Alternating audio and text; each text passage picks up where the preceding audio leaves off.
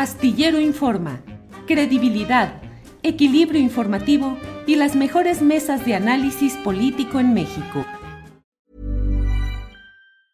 Hiring for your small business? If you're not looking for professionals on LinkedIn, you're looking in the wrong place. That's like looking for your car keys in a fish tank. LinkedIn helps you hire professionals you can't find anywhere else, even those who aren't actively searching for a new job but might be open to the perfect role. In a given month, over 70% of LinkedIn users don't even visit other leading job sites. So start looking in the right place. With LinkedIn, you can hire professionals like a professional. Post your free job on linkedin.com slash people today. Millions of people have lost weight with personalized plans from Noom. Like Evan, who can't stand salads and still lost 50 pounds. Salads generally for most people are the easy button, right? For me, that wasn't an option. I never really was a salad guy. That's just not who I am. But Noom worked for me. Get your personalized plan today at Noom.com. Real Noom user compensated to provide their story. In four weeks, the typical Noom user can expect to lose one to two pounds per week. Individual results may vary. La una de la tarde, la una de la tarde en punto y ya estamos aquí en Astillero Informa. Gracias por acompañarnos en este espacio que se asoma diariamente a lo que sucede en materia informativa con mi compañera Adriana Buentello, que tenemos entrevistas, información, polémica y mesa de periodismo. Hoy tendremos una mesa de periodismo especial con Temoris Greco, con Arturo Rodríguez y además con Arnoldo Cuellar. Lo especial es de cada martes en los cuales ellos nos ofrecen la posibilidad de asomarnos a los temas más interesantes de la política, de la sociedad, de la discusión pública. Así es que muchas gracias por acompañarnos. Es un día con mucha información. De entrada le voy comentando que fueron 36 meses los que asignó la justicia estadounidense para eh, Emma Coronel, la ex reina de belleza que en relación con uno de los personajes más polémicos de estos asuntos complicados de México, fue detenida en Estados Unidos y ahora se ha señalado por parte de la autoridad judicial estadounidense que serán tres años los que deba estar por allá la señora coronel. Así es que de eso y más vamos a hablar oportunamente. Pero mire, déjeme hacer una reflexión editorial. En medio de todo lo que está viviendo México, que es un proceso de acomodos y reacomodos, de eh, presiones, represiones, concesiones, sesiones, discusiones, porque se está en un proceso que intenta construir las bases de un cambio profundo en México, luego de la etapa nefasta que todos conocemos, de lo que fue la corrupción, del hombre que de manera fraudulenta se encaramó en el poder público en México, como fue Felipe Calderón. Eh, antes estuvo, pues, eh, este hombre medio botarate y medio irresponsable en términos políticos y cívicos, que fue Vicente Fox, quien tuvo el mérito histórico de votar al PRI de los Pinos, pero luego se convirtió en la alfombra de regreso para ese mismo priismo y para esas mismas prácticas políticas, corrupción, frivolidad de parte de Vicente Fox, y luego el sexenio de la enorme corrupción encabezado por Enrique Peña Nieto. Todo en el contexto de la enorme displicencia, injusticia, irregularidad de los gobiernos priistas de décadas. Bueno, pues en la Ciudad de México siempre se ha tenido una vocación eh, de izquierda, progresista, no conservadora, eh, que trata de ir a la vanguardia en muchos temas. En cuanto la izquierda mexicana tuvo la oportunidad de que por la vía electoral pudiese competir y aspirar a ganar, tuvo la oportunidad de que llegara en primer lugar el ingeniero Cuauhtémoc Cárdenas a ser el primer gobernante electo de la Ciudad de México, luego de la etapa de regentes y demás. Después de Cuauhtémoc Cárdenas, eh, llegó al relevo eh, digo, mm, con un Inter en el cual estuvo como sustituta Rosario Robles Berlanga, pero luego estuvo Andrés Manuel López Obrador. Luego estuvo Marcelo Ebrard, cuyo talante que aquí hemos eh, criticado en muchas ocasiones, su origen de una escuela política priista, su pertenencia a las corrientes del camachismo, que era gemelar respecto al salinismo o simplemente una derivación, pero he de decir que durante la administración de Marcelo Ebrard hubo eh, pasos adelante en muchos temas relacionados con diversidad sexual y con respeto a los derechos de las mujeres, que le, em, que le granjearon al propio Marcelo Ebrard la reprimenda y la controversia pública de parte de personajes de la extrema derecha dentro de la Iglesia Católica. Pero bueno, después de que estuvo Marcelo Ebrard, llegó al poder de una manera muy peculiar, un hombre que no tenía ni pizca ni asomo de una formación política de izquierda, Miguel Ángel Mancera.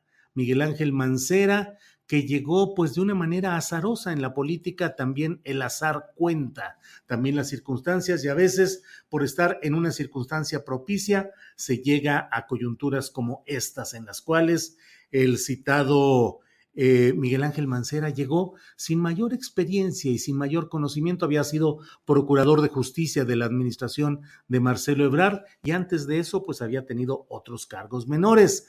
Durante la administración de Miguel Ángel Mancera se vivió un abierto retroceso en muchas de las causas y de las eh, de los logros, de los avances de la izquierda eh, democrática en la capital del país.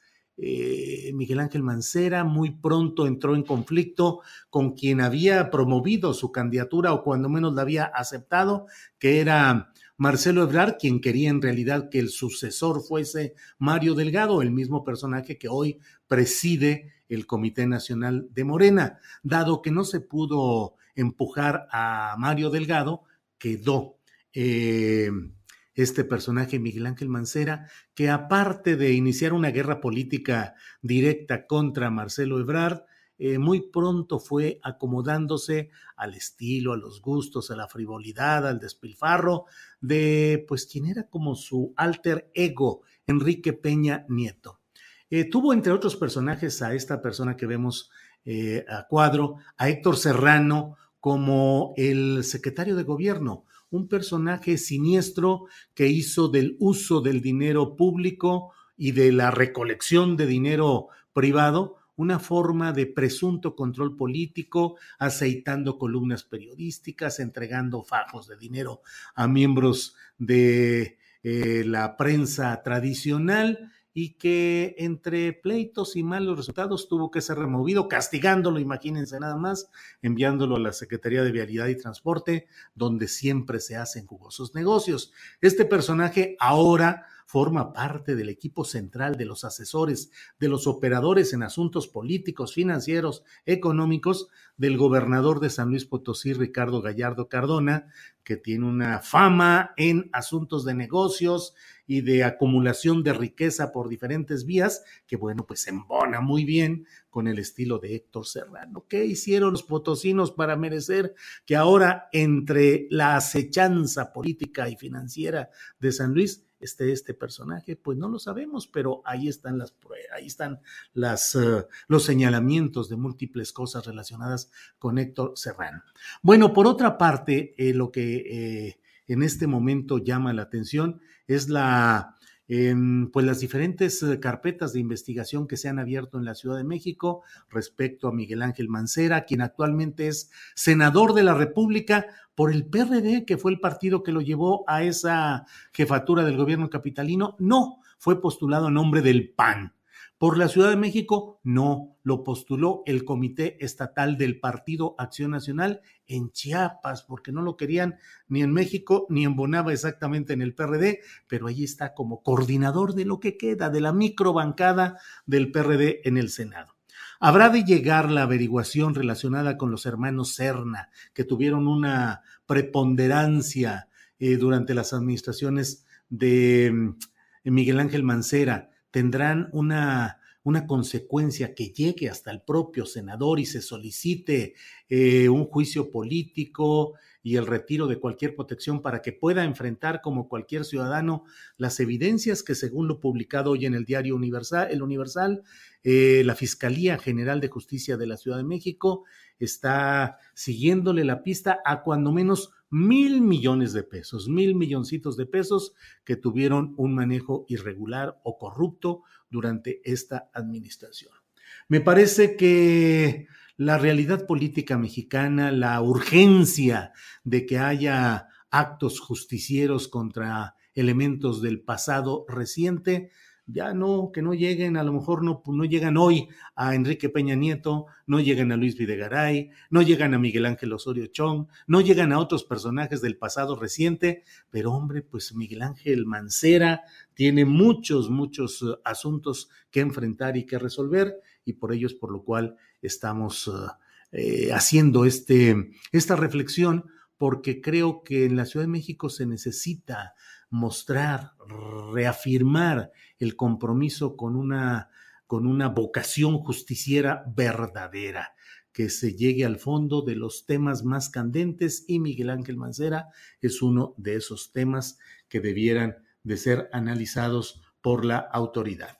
Bueno, pues en este día, como le he dicho, gracias por la atención. Como le he dicho, tenemos eh, más adelante tendremos toda la información relevante del día con mi compañera Adriana Buentello y tendremos eh, más eh, reflexiones y más información sobre vamos a tener una entrevista con Pedro Mellado, periodista de Jalisco. En un ratito más ya debe estar conectado para hablar sobre lo que ha sucedido en la Feria Internacional del Libro en Guadalajara, que fluye pues aparentemente como siempre ha fluido esa feria, en la cual a pesar de que se sabe de que es una de las empresas que administra eh, Raúl Padilla López, el jefe político durante tres décadas de la UDG, pues hay una intelectualidad que concurre a esta reunión, que es una reunión editorial muy importante, siempre lo he dicho, jamás negaré la relevancia de la FIL, pero bueno, pues ahora entre aguas políticas enturbiadas por eh, el conflicto que tiene el propio em, Raúl Padilla López con el gobernador del estado, Enrique Alfaro, y por otra, otra, parte también los señalamientos del presidente de la República, Andrés Manuel López Obrador, quien ha hablado de la necesidad de pues esclarecer el destino del dinero público que se gasta en las universidades eh, públicas también y en particular lo relativo pues a suprimir, a eliminar a esas eh, camarillas, a esos grupos de mafia política que se han encaramado en el control de muchas universidades públicas y particularmente en la de Guadalajara, que es un ejemplo nacional de este eh, caciquismo político y el control faccioso de una universidad pública. Bueno, pues en cuanto me digan que ya estemos puestos, vamos a ir con eh, Pedro Mellado, periodista de Jalisco. Pedro, buenas tardes. Buenas tardes, Julio. Siempre es un gusto estar con tu auditorio y estoy a tus órdenes. Gracias, Pedro. Pues eh, la inauguración de la Feria Internacional del Libro en Guadalajara dio pie a un discurso del presidente del patronato de la FIL y hombre fuerte, cacique de la Universidad de Guadalajara, Raúl Padilla López, quien dijo que allí había voces, lectores, pero no hocicones. Y bueno, hubo personajes como eh, el propio presidente consejero del INE, Lorenzo Córdoba, en fin, pareciera que la, confrontación política de Raúl Padilla con el gobernador Enrique Alfaro y con el gobierno del presidente López Obrador sigue adelante, pero por favor, ¿cuál es tu lectura de lo que ha sucedido y va sucediendo en este tema? Pedro, por favor. Bueno, lo que sucede con este tema, Julio Astillero, es un asunto que todo el mundo va a entender de inmediato. Es un asunto por dinero, es un asunto por el manejo de los recursos de la Universidad de Guadalajara. Es una disputa para que tanto el gobierno de Jalisco como el gobierno de la República no metan la nariz en el manejo discrecional que el grupo hegemónico que controla la Universidad de Guadalajara hace de los recursos públicos que le son asignados a la institución.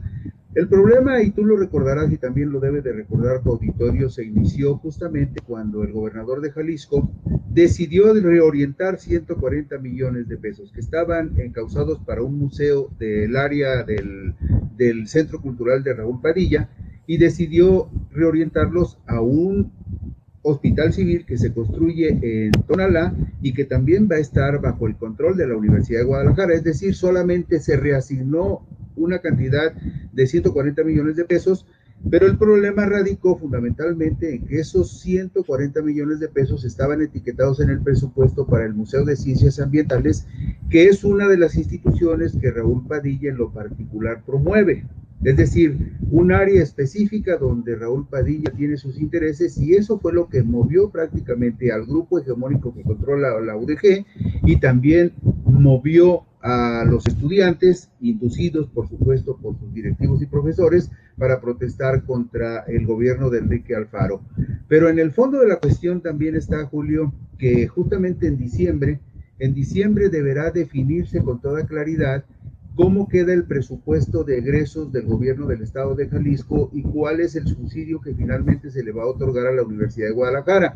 Pero un detalle fundamental es cuánto de ese subsidio que se le va a otorgar a la Universidad de Guadalajara estará disponible para que Raúl Padilla siga promoviendo sus proyectos faraónicos en el Centro Cultural Universitario ese centro cultural universitario que está documentado que hasta la fecha se le han invertido alrededor de 4.800 millones de pesos y ese museo de ciencias ambientales que va a costar arribita de 1.300 millones de pesos.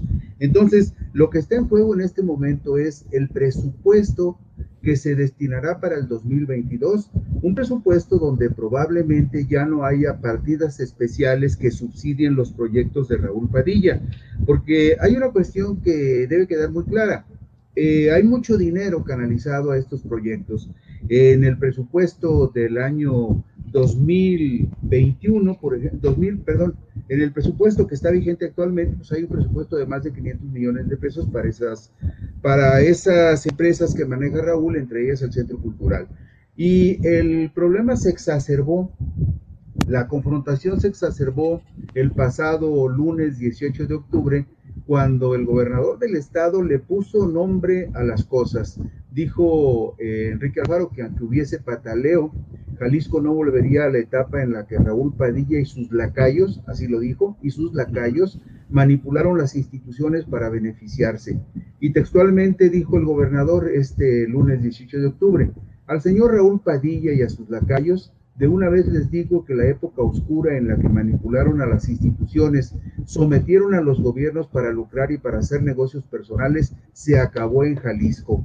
Esto lo dijo inusualmente porque había una relación política entre el grupo que controla la Universidad de Guadalajara y el gobernador, que le dio frutos en las elecciones del 2018 esto lo dijo el lunes 18 de octubre pasado, pero ya ha habido otras declaraciones muy directas del gobernador de Jalisco con respecto a Raúl Padilla y otra de ellas fue muy dura, por ejemplo, el pasado viernes 19 de noviembre. El viernes 19 de noviembre el, el, gobernador fue todavía mucho más directo y más crudo en contra de Raúl Padilla y del grupo que controla la Universidad de Guadalajara. Esta nota que voy a compartir con ustedes la publicó el diario NTR y la firmó el reportero Lauro Rodríguez. Y nada más les voy a leer los dos primeros párrafos para que vean ustedes la dureza de esa declaración del gobernador. El martes, el rector de la Universidad de Guadalajara, Ricardo Villanueva Lomelí, acusó que la actual administración estatal es la que peor trato presupuestal ha dado a la Casa de Estudios en los últimos 30 años y señaló que en 2022, en 2022, habrá un mínimo crecimiento. En respuesta, el gobernador Enrique Alfaro afirmó que sí habrá dinero, pero no para el grupo de pillos de la institución, así el grupo de pillos de la institución. Y textualmente declaró lo siguiente, a la Universidad de Guadalajara la tenemos que seguir apoyando con todo lo que está a nuestro alcance. Necesitamos darle más recursos y más instrumentos para hacer mejor su trabajo. Pero no nos confundamos, eso no significa darle más recursos, más dinero público al grupo de pillos que hoy tienen secuestrada a la universidad para seguir haciendo sus negocios. Y evidentemente se refiere en este caso al ex rector y cacique de la Universidad de Guadalajara desde hace 32 años, Raúl Padilla López, quien es el que maneja discrecionalmente los recursos de la UDG orientados a supuestos proyectos culturales, pero que terminan siendo faranduleros y que finalmente desvía una enorme cantidad de recursos de la institución que pudieran orientarse de manera más adecuada para sus funciones sustantivas en el ámbito de la docencia, la academia, la investigación y para resolver un problema que desde hace por lo menos 12 años se reitera semestre tras semestre. El 60% de los muchachos que aspiran a cursar una carrera universitaria en la UDG, el 60% son rechazados porque no hay cupo pero si hay dinero para las obras faraónicas de Raúl Padilla, el jefe de jefes que controla la institución desde hace 32 años. Ahora, sí.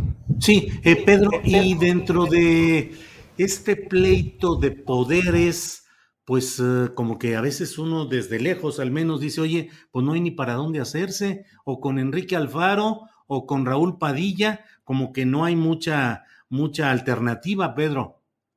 Bueno, lo que sucede es una cuestión, mira, el gobernador de Jalisco también tiene sus podridas. Por ejemplo, el gobernador de Jalisco debería de explicar con toda claridad cómo fue posible y cómo ha gastado y de qué manera ha dispuesto de por lo menos 11.450 millones de pesos de dos créditos que le fueron autorizados por el Congreso, 5.250 en el 2019 y 6.200 millones en el 2020. Estamos hablando de 11.450 millones de pesos, más o menos. No hay claridad ni transparencia en la forma como el gobernador ha dispuesto de ese dinero. Y por supuesto hay otros casos muy, muy notables. La adjudicación de un, de, de un contrato para el arrendamiento de maquinaria que hizo el gobierno de Jalisco eh, una cosa que se conoce a toda, como todo máquina, que se trata del arrendamiento de maquinaria en un contrato por más de 3 mil millones de pesos que se le otorgó en condiciones muy favorables a un empresario que curiosamente eh, unos días antes había estado en Los Ángeles y llevaba como invitado al gobernador de Jalisco para ver un partido de los Lakers. Es decir, y además una operación donde cabildió eh, para la adjudicación de ese contrato de, de más de 3 mil millones de pesos, un exdiputado panista, amigo personal del gobernador, que sirve como cabildero para que ese empresario se lleve ese contrato en condiciones no del todo claras y que se ha manejado de manera muy, muy opaca. Entonces, no es, tampoco es, eh, es, eh, es podríamos afirmar que el desempeño del gobernador es limpio, transparente, impoluto. No, el gobernador también trae un montón de problemas. Incluso tú lo sabes y todos lo sabemos. Jalisco es uno de los estados con más problemas de desaparecidos, de homicidios dolosos, de feminicidios, de cadáveres, cadáveres exhumados en fosas clandestinas. Es uno de los estados más afectados por la crisis forense, porque hay más de 2.000 cuerpos ya este, exhumados que todavía no han sido identificados. O sea, la lista de pendientes y la lista de ineficiencias que el gobernador arrastra y las dudas fundadas sobre el manejo inescrupuloso de muchísimos miles de millones es una mancha que también tiene el gobierno de Alfaro. Pero aquí el punto medular es el siguiente, que el grupo hegemónico que maneja la UDG también ha usufructuado esas complicidades con los gobiernos, no solamente, no solamente en el arranque del gobierno de Alfaro, también eh, tuvo complicidades con los gobiernos anteriores que por lo menos por omisión nunca hicieron lo suficiente para revisar que el dinero que se le da a la Universidad de Guadalajara como subsidio, tanto lo federal como lo estatal, más o menos son 50-50. Por ejemplo, para el próximo año, el 2022, se estima, el gobierno de Jalisco dijo que el, subsidio que entre el gobierno del estado y el gobierno federal le van a otorgar a la UDG el próximo año llega a 13.131 millones de pesos, el segundo presupuesto más alto de todo el estado de Jalisco, 13.131 millones de pesos. El año pasado, la Universidad de Guadalajara autogeneró ingresos por diferentes cuestiones, que cobra cuotas, que cobra exámenes, que ofrece algunos servicios y que opera a 16 empresas que supuestamente le dan 40, 50 millones de pesos de Bueno, pues de esos recursos, auto, ingresos autogenerados, la Universidad de Guadalajara eh, registró el año pasado 1.732 millones 931 mil 991 pesos. Si este año hipotéticamente pudiera la universidad tener esos mismos ingresos autogenerados, sumados al subsidio federal y estatal, dispondría este año, el próximo año, perdón, el próximo año dispondría la UDG de 14.863 millones de pesos un incremento de 6.96% con respecto a los 14.379 millones de pesos que estaría ejerciendo este año.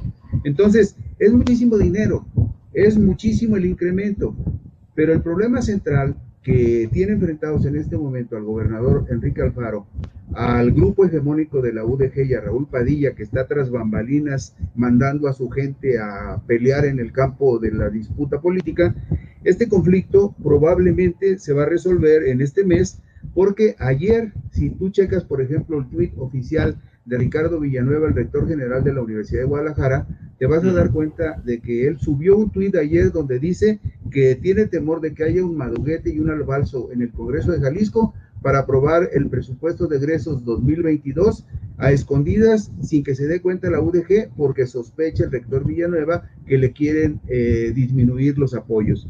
Sin embargo, lo que estamos viendo en el proyecto de presupuesto que ha definido el gobierno del estado para la UDG el próximo año, esos 13.131 millones más los 1.732 que debería generar de ingresos propios la Universidad de Guadalajara, estamos hablando de que el próximo año tendría un incremento de, 14, de, de 6.96% y un presupuesto de 14.863 millones. El problema no es que no estén apoyando a la universidad, el problema es que el grupo que la controla y su jefe Raúl Padilla le quieren decir al gobernador, ¿sabes qué? Seamos cómplices, no te metas en mi negocio y déjanos en paz para que nosotros manejemos los recursos como queramos. Eso se va a definir en diciembre porque en diciembre se aprueba el presupuesto del gobierno del estado y también el subsidio a la UDG. Claro, eh, Pedro Mellado, y si mientras tanto, bueno, pues continúa la FIL como uno de los acontecimientos más importantes del año en Guadalajara y a nivel editorial en Latinoamérica y con un gran eh, prestigio mundial. Em, ¿Cómo ves eh, la presencia de intelectuales, de personajes, fue tan relevante como en otras ocasiones o hay cierta afectación en, ah, en cuanto al elenco que participa en la, en la FIL por estos uh, vaivenes políticos? Bueno, bueno, se anunció, por ejemplo, algo que parece una incoherencia. Este año el, el país invitado de la FIL Internacional del Libro es Perú y el principal personaje que Raúl Padilla invita a sus festejos, eh, presumiblemente académicos o de libros, suele ser Mario Vázquez, Mario Vargas Llosa, que incluso tiene una bienal que financia la Universidad de Guadalajara y que este, este año costó ocho y medio millones de pesos. Pero lo curioso es que Mario Vargas Llosa no aparece en el programa de la FIL de este año. Eh, los otros intelectuales eh, que regularmente vienen a respaldar a Padilla, como es el caso de Enrique Krause o el caso del director de Nexos, Héctor Aguilar eh, Camín. Héctor Aguilar Camín, muy bajo perfil, como que sí hay una idea crítica en los foros de la FIL en contra de lo que ellos llamarían el autoritarismo del gobierno federal, pero hasta cierto punto, excepto el exabrupto de Raúl Padilla del pasado sábado, eh, ha sido una fil de muy bajo perfil, tanto en el, en el nivel de los participantes como en cuanto a la fuerza del discurso que en otras fil había sido más agresivo. Lo que tú recuerdas y mencionabas al principio, en la inauguración de la FIL, donde no estuvo presente el gobernador Alfaro porque dijo que tenía una agenda complicada y tampoco el presidente de la República que en esto en este trienio no ha venido a la FIL. Raúl dijo, aquí somos escritores y lectores, somos voces, no hocicones. Voces que repudiamos el pensamiento único, venga de donde venga. Un apunte a ese pronunciamiento de Raúl, en la Universidad de Guadalajara todas las voces críticas y divergentes son aplastadas por el grupo hegemónico y por toda su estructura política. Entonces, habla de pluralidad, habla de libertad de pensamiento, habla de democracia, cualidades que no se reflejan y que no se han reflejado en la vida interna de la UDG en los últimos 32 años.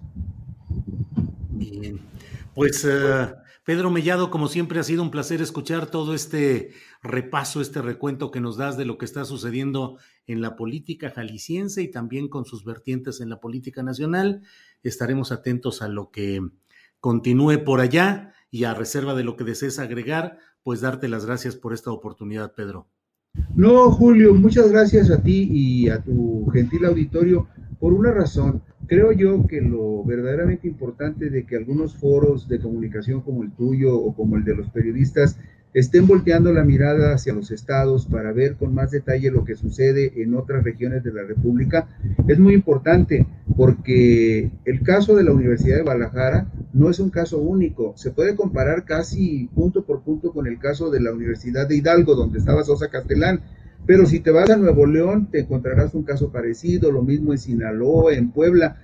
Estamos hablando de universidades secuestradas por caciques regionales que disponen discrecionalmente de manera personalísima y patrimonialista de recursos que los ciudadanos aportan para universidades en donde irónicamente miles de jóvenes hijos de obreros, campesinos, empleados que pagan sus impuestos y financian esas instituciones de educación superior muchos de ellos nunca tendrán la oportunidad de aspirar a cursar una carrera universitaria. Y ese es un asunto que todos los ciudadanos deberíamos de observar con mayor cuidado y que los gobiernos federal y estatal deberían de ser más escrupulosos en la fiscalización de esos recursos y en el castigo de las prácticas que se pueda probar que son ilegítimas, ilegales y en algunos casos hasta potencialmente delictivas. Pedro, muchas gracias y estaremos atentos a lo que siga en esta política jalisciense y sus repercusiones en lo nacional. Gracias, Pedro, muy amable. Gracias, Julio, por ahí estaremos al pendiente. Sí, señor, muchas gracias. Buenas tardes.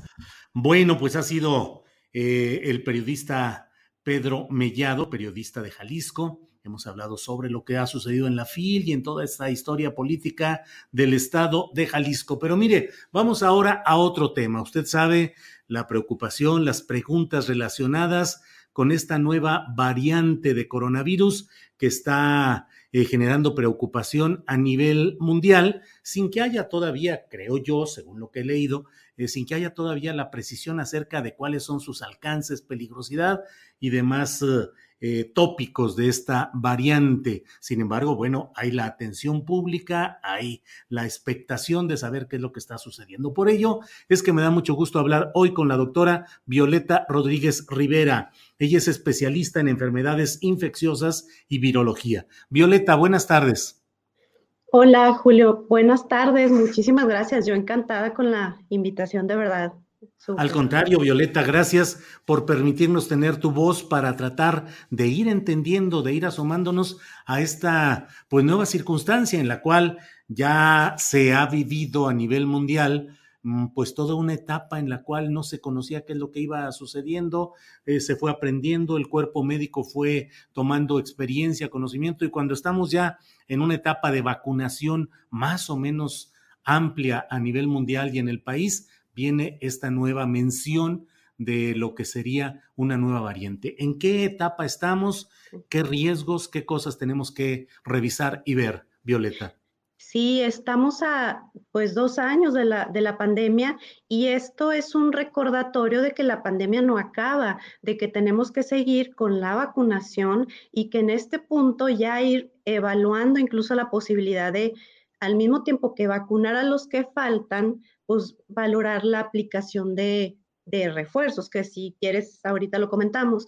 Pero bueno, esto se ha dado en Sudáfrica. La comunidad científica recién, pues el 24 de noviembre, alertó a la OMS sobre que habían identificado una nueva variante que les llamó mucho la atención porque pues tenía 50 mutaciones.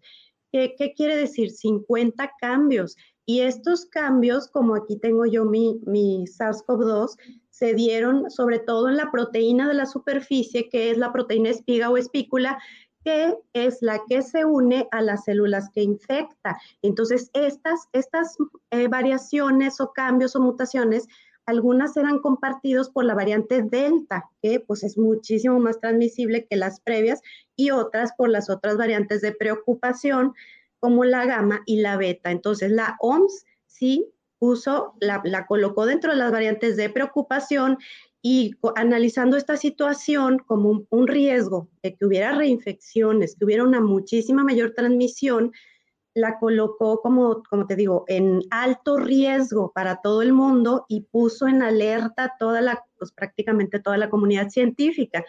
Entonces, Em, hay un punto, el epicentro ahí de la, de, la variante Omicron, pues hay un una provincia de Gauteng donde se concentra el 87% de los, de los nuevos casos. Entonces, ahí se, se, vio de acuerdo a los incrementos, hubo un incremento explosivo, prácticamente cinco veces más eh, que la variante Delta, aumentó esta variante Omicron y la fue desplazando. Entonces, esto fue lo que alarmó un poco más, esta posibilidad de que se transmitiera incluso cinco veces más, y esto sí lo, lo sabemos por seguro. hay buenas noticias de hoy respecto a que el 82% de los que están infectados, de los, de los hospitalizados, perdón, no son vacunados, con lo cual se piensa que ya vamos a tener más datos en los siguientes días, pero cabe la posibilidad de que la vacuna seguramente sí va a proteger, ¿verdad? Entonces, bueno, esto lo vamos a aclarar porque de ahí se liga la pregunta, ¿la vacuna protege contra esta variante Omicron? Y parece ser que sí, pero como les digo, ahorita los científicos están haciendo pruebas justamente con eh, pseudovirus, anticuerpos neutralizantes, que estas definen si la, la, vacuna sigue siendo efectiva. Yo pienso que sí, porque sí cabría mencionar que ahorita lo que sabemos de la vacuna es que en México, en diciembre, pues prácticamente cumplimos un año de que se empezó a vacunar a la población, ¿verdad? De riesgo de más de 60. Y para enero, pues seguramente ya la gran mayoría va a cumplir un año. Entonces, ¿qué es lo que pasa? ¿Qué es lo que se ha evidenciado ahora sí que científicamente es que em, los anticuerpos, o sea, la inmunidad, sí va disminuyendo conforme pasa el tiempo. Pero bueno, mira, dicho en palabras simples, dividimos en dos la inmunidad. La que va disminuyendo es la inmunidad basada en anticuerpos. ¿Qué es eso?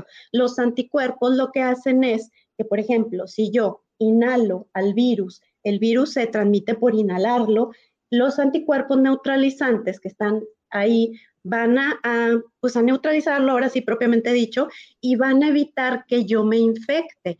Entonces, después de seis meses, estos bajan y es por eso, esto explica que estamos viendo pues reinfecciones en, vacunados, ¿sí? Y por eso no hay que confiarnos de que, ay, estoy vacunado y no me infecto, no. Y no solo eso, sino que además de que, de que puedo infectarme, puedo infectar a los demás. Pero bueno, el otro tipo de inmunidad es, nada más para decirlo así en palabras sencillas, es la inmunidad por células. ¿Y esta que hace? Bueno, ok, si está el virus, sí lo inhalo, pero estas células lo matan dentro de las mismas células, o sea, eh, hacen que exploten las células que lo tienen y se muere el virus, con lo cual evitan una enfermedad grave, la hospitalización o la muerte. Y este tipo de inmunidad sí persiste por más tiempo.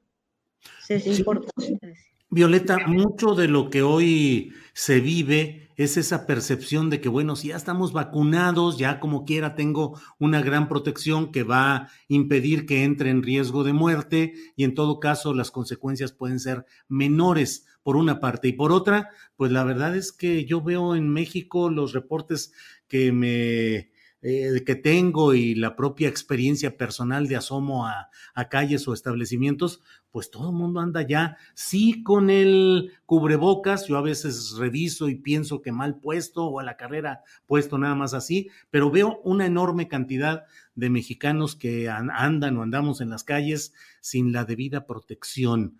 Eh, vienen ya la época navideña, vienen las posadas, las reuniones de eh, Navidad y Nochebuena y todo esto qué precauciones debemos de tener y cuál es nuestra circunstancia nacional frente a eso, eh, esa recuperación de lo social en la que ya estamos. Sí, es, es muy importante eso que, que tú comentas porque hay que mirar hacia los otros países. Es frecuente ver que ahorita Europa está viviendo una situación de una cuarta ola. Países como Alemania están desbordados, incluso que es una población muy altamente vacunada, este, están desbordados los hospitales. Entonces, casi siempre es Europa empieza, luego sigue en incremento en Estados Unidos y seguimos acá nosotros en América. Entonces, ¿qué, la situación actual, es que sí vamos a esperar una cuarta ola, definitivamente. Es la variante Delta la que está dominando esta, esta cuarta ola, digo, en Europa y todavía los incrementos en Estados Unidos y en México también. Los últimos casos, el 99.9 es de la variante Delta, pero pues es súper contagiosa y sí que causa enfermedad más severa. Entonces, ¿qué hay con toda esta apertura? Pues estamos, como bien dices, en diciembre, en las fiestas, que bueno, hay algo que sí nos hace cambiar, que como dice Bacon, el conocimiento es poder y ya sabemos que el virus se transmite al inhalarlo, o sea, es en el aire, el virus está en el aire. Entonces, ¿qué tenemos que, hacer? O sea, tenemos que porque bueno, con el frío las, las, personas y con las posadas, con las fiestas navideñas, pues se van a concentrar en lugares cerrados, mal ventilados, y aquí es donde podemos eh, ver o eventos de superpropagación. Entonces es muy recomendable todo esto que estamos viendo de la variante Omicron, la verdad, tomarlo es como una alerta y volver a retomar precauciones, porque si no, esto sí, seguramente, o sea, no, no va a tardar mucho. ¿Sí? Con todas las fiestas, con todos estos. El hecho es que no solamente es cómo protegerse con una cosa, sino el cubreboca, simplemente el cubreboca tiene que ir muy bien cerrado, no abajo de la nariz, no acá en el cuello. Entonces, hay que usar cubreboca, evitar, o sea, ya, ya lo sabemos, ¿verdad? Evitar donde haya mucha gente. Las reuniones, pues bueno, intentar hacerlas en lugares abiertos y con familia y pues bueno, hay incluso de que digan, bueno, no, hay que pedirles que tengan una prueba positiva, digo negativa, perdón. Una prueba negativa solamente vale un día, no es que valga mucho tiempo porque se puede positivizar. Entonces, todo esto es volver a caer en la cuenta que está en nuestras manos, la verdad, prevenir con todo esto y no con una sola cosa. Es como si yo digo, bueno, pues voy a ir a una reunión con 100 personas donde pues está cerrado en un salón, me voy a quitar el cubreboca porque voy a comer, voy a beber y a lo mejor hay música y se baila, se canta, entonces eso hace que haya mucho virus en el ambiente, o sea, si no está ventilado y pues va a haber contagios.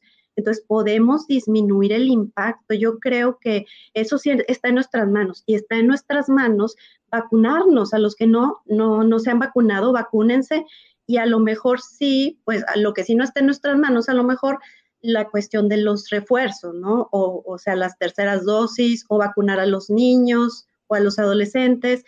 Pero bueno, eso sería también recomendable. Violeta, doctora Violeta Rodríguez, ¿qué sobre este tema de los refuerzos que lo tocaste de pasada al principio? Ahorita ya abordaste algo más, pero dinos, ¿qué es lo que sigue con este tema de los refuerzos?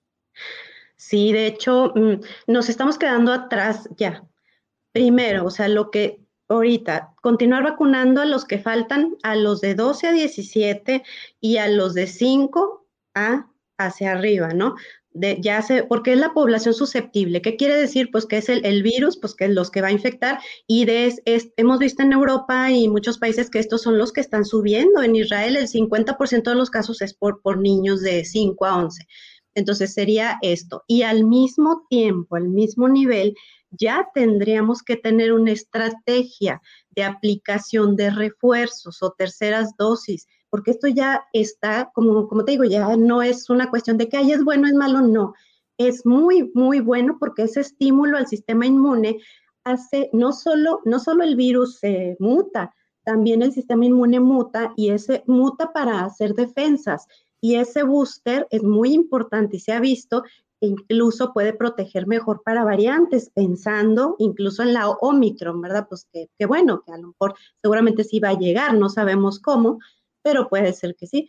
Entonces yo creo, mi opinión personal es que ya se debe pensar en la estrategia y sobre todo pacientes mayores de 60 con enfermedades crónicas, inmunosuprimidos, porque ya tienen un año y esto debería ser a partir de los seis meses de la segunda dosis, hablando de Pfizer, Moderna y bueno, Johnson Johnson que no se aplica aquí, pero bueno, sería, eso sería.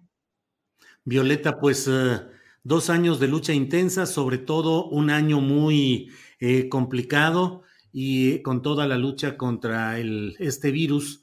Em, y bueno, después de toda esa intensidad del trabajo en el cual de manera heroica el personal médico, es decir, médicos, enfermeras, enfermeros, personal administrativo, salían adelante heroicamente, pareciera entrarse a una cierta tregua o a una cierta baja del número de casos a atender.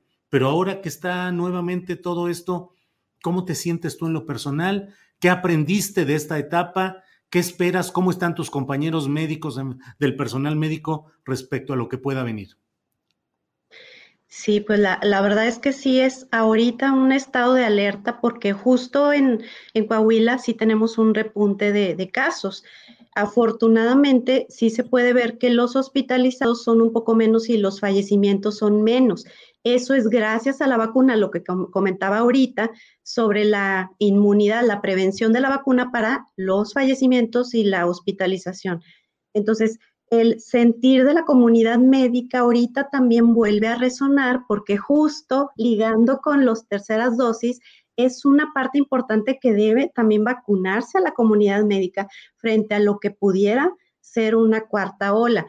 Eh, como te digo, aquí ya la parte fundamental es que como tenemos la vacuna, sí se esperaría que fuera menos el impacto, pero pues sí, si tenemos una lentitud en la aplicación de, tenemos poco más del 50% de, de aplicadas, o sea, unas dosis completas en la población mexicana. Entonces, muy bajito. Entonces, hay mucha población susceptible y todavía, si hay muchos contagiados, esto puede volver a saturar los sistemas de salud. Entonces, si los médicos en general, pues están, quedaron exhaustos, la gran mayoría de mis compañeros, y ahora pues con la esperanza de que se les aplique también el, el refuerzo que ojalá no se tarde mucho porque es importante. Y bueno, pues yo la verdad es que sigo aquí al pie del cañón. Ay, sí.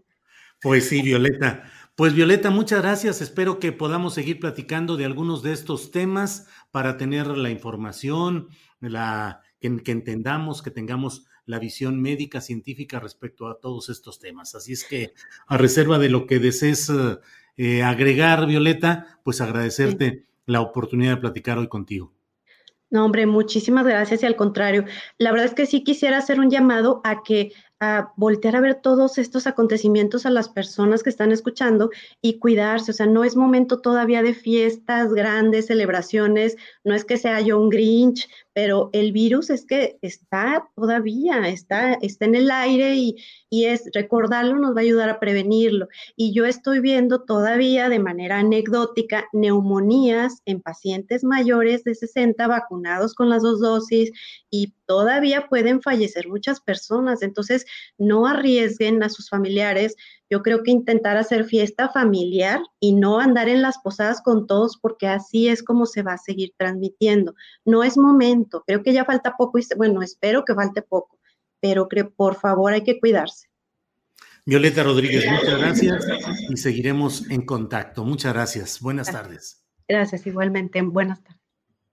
Bueno, pues hemos hablado precisamente sobre estos temas con la doctora Violeta Rodríguez Rivera. Ella es especialista en enfermedades infecciosas y virología. Muchas gracias a la doctora Violeta Rodríguez Rivera. Y bueno, vamos ahora con la información más interesante de estas horas y por ello está con nosotros ya mi compañera Adriana Buentello. Adriana, buenas tardes. ¿Cómo estás, Julio? Muy buenas tardes. Me da mucho gusto saludarlos acá con un sol pues bastante fuertecito, así que este, todo bien, este, previo a que esté fuerte o más rudo el invierno. ¿Ya cómo estás, Julio? Acá está soleado, pero no tan fuerte el sol, fíjate lo que son las cosas, pero pues acá siempre es calientito.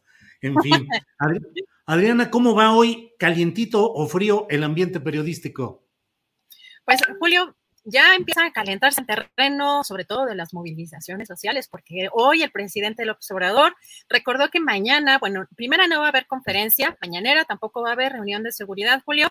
Em, reiteró que este primero, o sea, el día de mañana, este primero de diciembre, por su tercer aniversario de gobierno, pues va a haber un evento en el Zócalo, va a dar ahí su informe, adelantó que va a haber pues bandas musicales, Julio, va a haber eh, mariachis, jaroneros, va a haber rumba y sobre todo sobre el uso del cubrebocas. Eh, en, este, en este informe dijo que quien lo quiera llevar porque pues no debe haber autoritarismo. Si te parece, vamos a ver cómo, cómo lo anunció.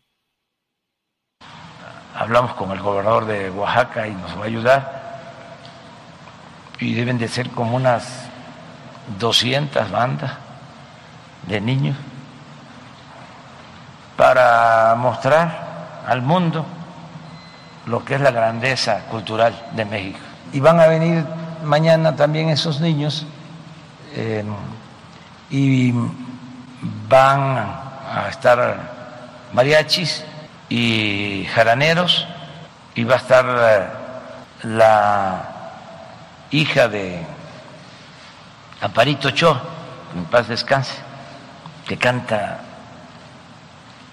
bellísimo, muy bien y mm, terminando el acto, pues va a haber como una hora de este rumba. Entonces no se exigirá el uso de cubrebocas, por ejemplo. Bueno, el que quiera llevar cubreboca, este, lo puede hacer, se protege con el cubreboca, o sea, si él considera lo puede hacer, pero acuérdense, desde que inició la pandemia, pero desde antes, porque este, nosotros estamos en contra del autoritarismo, siempre hemos estado, prohibido prohibir. Bueno, Julio, pues ya el día de mañana se espera este, este evento en el Zócalo y sobre este Y va a estar Va a estar eh, tupidito, va a ser una gran demostración de apoyo al presidente de México en sus primeros tres años de gobierno. Zócalo lleno, imagínate, Adriana, si cuando estaba en la oposición, cuando no estaba en el gobierno, había Zócalo lleno cada que convocaba Andrés Manuel López Obrador, ahora con lo hecho durante estos tres años en los que hay, desde luego, cosas muy, eh, muy defendibles y muy importantes que se han realizado en este, en este primer trienio, pues va a estar lleno, lleno, llenito el zócalo, Adriano.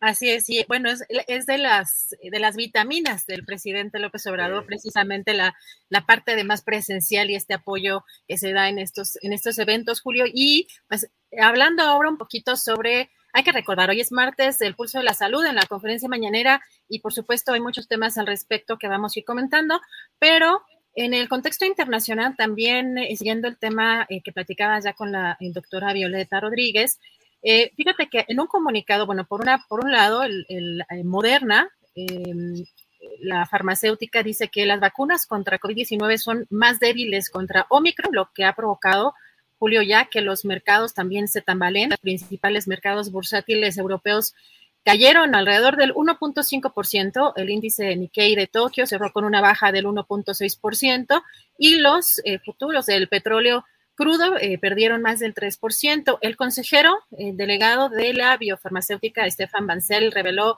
a el diario Financial Times que será necesario modificar las vacunas a lo largo del 2022 para luchar contra la nueva variante de coronavirus y mientras tanto algo también interesante que ha sido señalado también ya por eh, algunos, algunos médicos. Eh, yo veo, por ejemplo, en el caso del doctor eh, Héctor L. Frisby, mencionar estos temas en, en, su cuenta de Twitter. El director de la OMS, Tedros Adhanom, agradeció a Botswana y Sudáfrica por detectar, secuenciar y notificar de esta variante de manera rápida. Sin embargo, también algo importante, Julio señaló que le preocupa profundamente que ahora estos mismos países están siendo penalizados por otros por hacer lo correcto. Indicó que pues, entiende la preocupación de todos los países por proteger a los ciudadanos contra esta eh, variante que pues aún no se comprende del todo. Sin embargo, dijo que le preocupa igualmente que varios estados miembros de esta Organización Mundial de la Salud estén introduciendo medidas generales y contundentes que no se basan en pruebas ni son eficaces por sí mismas y que solo agravarán las desigualdades. Y sobre esto, precisamente, Julio, sobre estos dichos de la OMS respecto a los graves daños que podría causar la variante Omicron relacionada con la falta de vacunación es en, muchos países. Habla el doctor Hugo López Gatel hoy en la conferencia mañanera, dijo que por sí misma la variante Omicron no se ha demostrado más virulenta o más agresiva. Si te parece, vamos a escuchar qué dijo. Ayer hubo un informe especial de la organización señalando lo que puede significar para el mundo. El director de la OMS dijo que podría haber graves daños. Debe quedar muy claro a lo que se refiere. La gran preocupación mundial es la desigual distribución de vacunas. Hay regiones extensas del mundo que representan 70% de la población que tienen menos de 10% de cobertura vacunal. Y esto es lo que le preocupa, totalmente importante, preocupación a la Organización Mundial de la Salud, porque en los sitios donde no hay vacunación, ciertamente Omicron o cualquiera de las variantes existentes puede causar los daños que ha causado COVID-19 en las poblaciones no vacunadas. Por sí misma la variante Omicron, como lo presentamos en esta tabla que resume la información científica que procede del panel de asesoramiento de la Organización Mundial de la Salud, no ha demostrado ser ni más virulenta ni necesariamente más transmisible, no puede causar, de momento no se ha identificado que cause enfermedad más grave, la efectividad de las vacunas sigue siendo eh, vigente, no escapa a la respuesta inmune, ni postinfecciosa ni postvacunal. Las pruebas PCR y las pruebas de antígenos siguen detectando a esta variante y los tratamientos convencionales contra el COVID siguen siendo útiles. Julio, y sobre este, el mismo sentido en el que habla el director de la Organización Mundial de la Salud, eh, medidas como la cancelación de viajes o cierre de las fronteras, el doctor Hugo López Gatel dijo que no tiene ningún sustento científico ante esta variante de Omicron. Si te parece, escuchamos. Medidas como cancelaciones de viajes que son selectivas o cierres de fronteras que dañan gravemente el bienestar social de los pueblos no tienen ningún sustento científico. Son medidas efectistas, son medidas que desde luego pudieran en algunos casos, a algunas personas, reducirles la ansiedad, pero no son medidas que van a detener la propagación de esta ni ninguna otra variante, como fue en el caso de Delta. Espero que todo el mundo se acuerde de ello. Y cambiando de tema, la Comisión Nacional de Derechos Humanos exhortó a las autoridades de Puebla, Guerrero y Jalisco a respetar las actividades periodísticas y la libertad de expresión debido a que los gobiernos de estos tres estados han incurrido en conductas contrarias al libre ejercicio periodístico y al derecho de acceso a la información. La Comisión eh, Nacional de los Derechos Humanos quiere diferenciar el debate sano y el contraste de ideas con manifestaciones que van más allá de esto y ponen en riesgo o cuartan con hechos la libertad de expresión. En el caso, Julio, del gobernador Enrique Alfaro de Jalisco, eh, quien dijo que los medios de comunicación locales deben delimitar la información y dejar de hacer publicaciones sobre los delitos de alto impacto porque lastiman el turismo en Puerto Vallarta. Eh, esta circunstancia señala la Comisión Nacional de Derechos Humanos no abona libre desempeño periodístico. Y en el caso de Puebla, se refirió, y lo hemos eh, tocado aquí, Julio, a las denuncias de los medios de consulta y el popular, que han señalado que el gobernador eh, de Puebla, eh, Luis Miguel Barbosa, pues, lo han hostigado administrativamente mediante estos requerimientos de la Secretaría de Planeación y Finanzas, por lo que pidió a las autoridades estatales a salvaguardar la libertad de expresión. En el caso de Guerrero, la comisión expresó su indignación por las denuncias de medios en las que señalan que la presidenta municipal de Acapulco, Avelina López Rodríguez, pues da declaraciones de odio en contra del gremio, incluso responsabilizándolos de la violencia que se vive localmente, pues lo eh, que va en agravio de sus derechos, Julio. Pues esto eh, la, en el comunicado de la, de la, Comisión Nacional de Derechos eh, Humanos. Y Julio, el Grupo Puebla, integrado por más de 200 líderes latinoamericanos y 19 países, llevaron a cabo su séptimo encuentro. Esta ocasión eh, lo hacen ya de manera presencial, porque debido a la pandemia no se había eh, podido hacer. Y el evento estuvo encabezado por el canciller eh, de México, Marcelo Ebrard, también José Luis Rodríguez Zapatero, expresidente de España, Dilma Rousseff, expresidenta de Brasil, entre otros dirigentes latinoamericanos. En esta inauguración, eh, así lo dio a conocer la Secretaría de Relaciones Exteriores, Marcelo Ebrard dijo que los une la esperanza de construir sociedades más justas, libres e igualitarias y que jamás se debe de resignar ante la desigualdad. Bueno, esto pues un, un tema político internacional, Julio, pues muy importante, sobre todo eh, de la izquierda. Julio, ¿cómo ves este evento? Muy interesante, muy interesante esta reunión que ha despertado desde luego la crítica de quienes desde el flanco ideológico opuesto, es decir, desde la derecha, dicen que hubo mucho ruido por la visita del eh, dirigente del partido español Vox de ultraderecha y que dicen que en esta reunión se están construyendo pues acuerdos de la izquierda eh, continental para impulsar el socialismo o el comunismo. La verdad es que son, desde mi punto de vista, representantes históricos de varios movimientos que de ninguna manera están en el esquema de lo ultra como fue el partido, como es el partido Vox en España y otros similares. Y bueno, pues esta reunión es importante. Habremos de ver qué es lo que acuerdan, qué es lo que discuten, qué es lo que analizan en esta reunión llamada, porque la primera se realizó en la capital del propio estado de Puebla, Adriana. Así es, Julio. Y uno de los temas que ellos mismos han anunciado que se está o se va a abordar en, esta, en esta reunión son las futuras elecciones de eh, Brasil, en las que se espera que pues, eh, uno de los fundadores de este grupo, el expresidente de Brasil, Luz, y Luz Ignacio Lula da Silva, pues se presente como candidato frente a Bolsonaro. Así que eso, eso es uno de los temas que se esperan abordar, Julio. Y pues pasando también a otro tema, eh, sobre este conflicto que estamos viendo en el CIDE, en el Centro de Investigación, Docencias y Docencia Económicas, luego de la ratificación de eh, José Antonio Romero de Yaeche como nuevo director de este centro del CIDE, miembros de la comunidad estudiantil dieron a conocer que pasaron la noche en las instalaciones del centro y que, aunque no tuvieron ningún contratiempo, y se encuentran eh, bien, ninguna autoridad del CIDE ni del CONACID se han acercado a dialogar con ellos y también dieron a conocer que hoy van a eh, presentar un nuevo pliego petitorio y precisamente en un comunicado hoy CONACID dio a conocer, bueno, se llevó a cabo la sesión de Consejo Directivo del CIDE donde se formalizó este nombramiento, Julio, de eh, el doctor José Antonio Romero Tellaeche. también señala en este comunicado que el proceso de designación dice que se llevó a cabo con estricto apego a la normativa señalada en el Estatuto General del CIDE. La doctora Álvarez Buya, aunque eh, anunció que a partir del 2022 se va a cancelar el pago de colegiaturas y otras cuotas en el CIDE y otros centros públicos también de investigación del CONACID.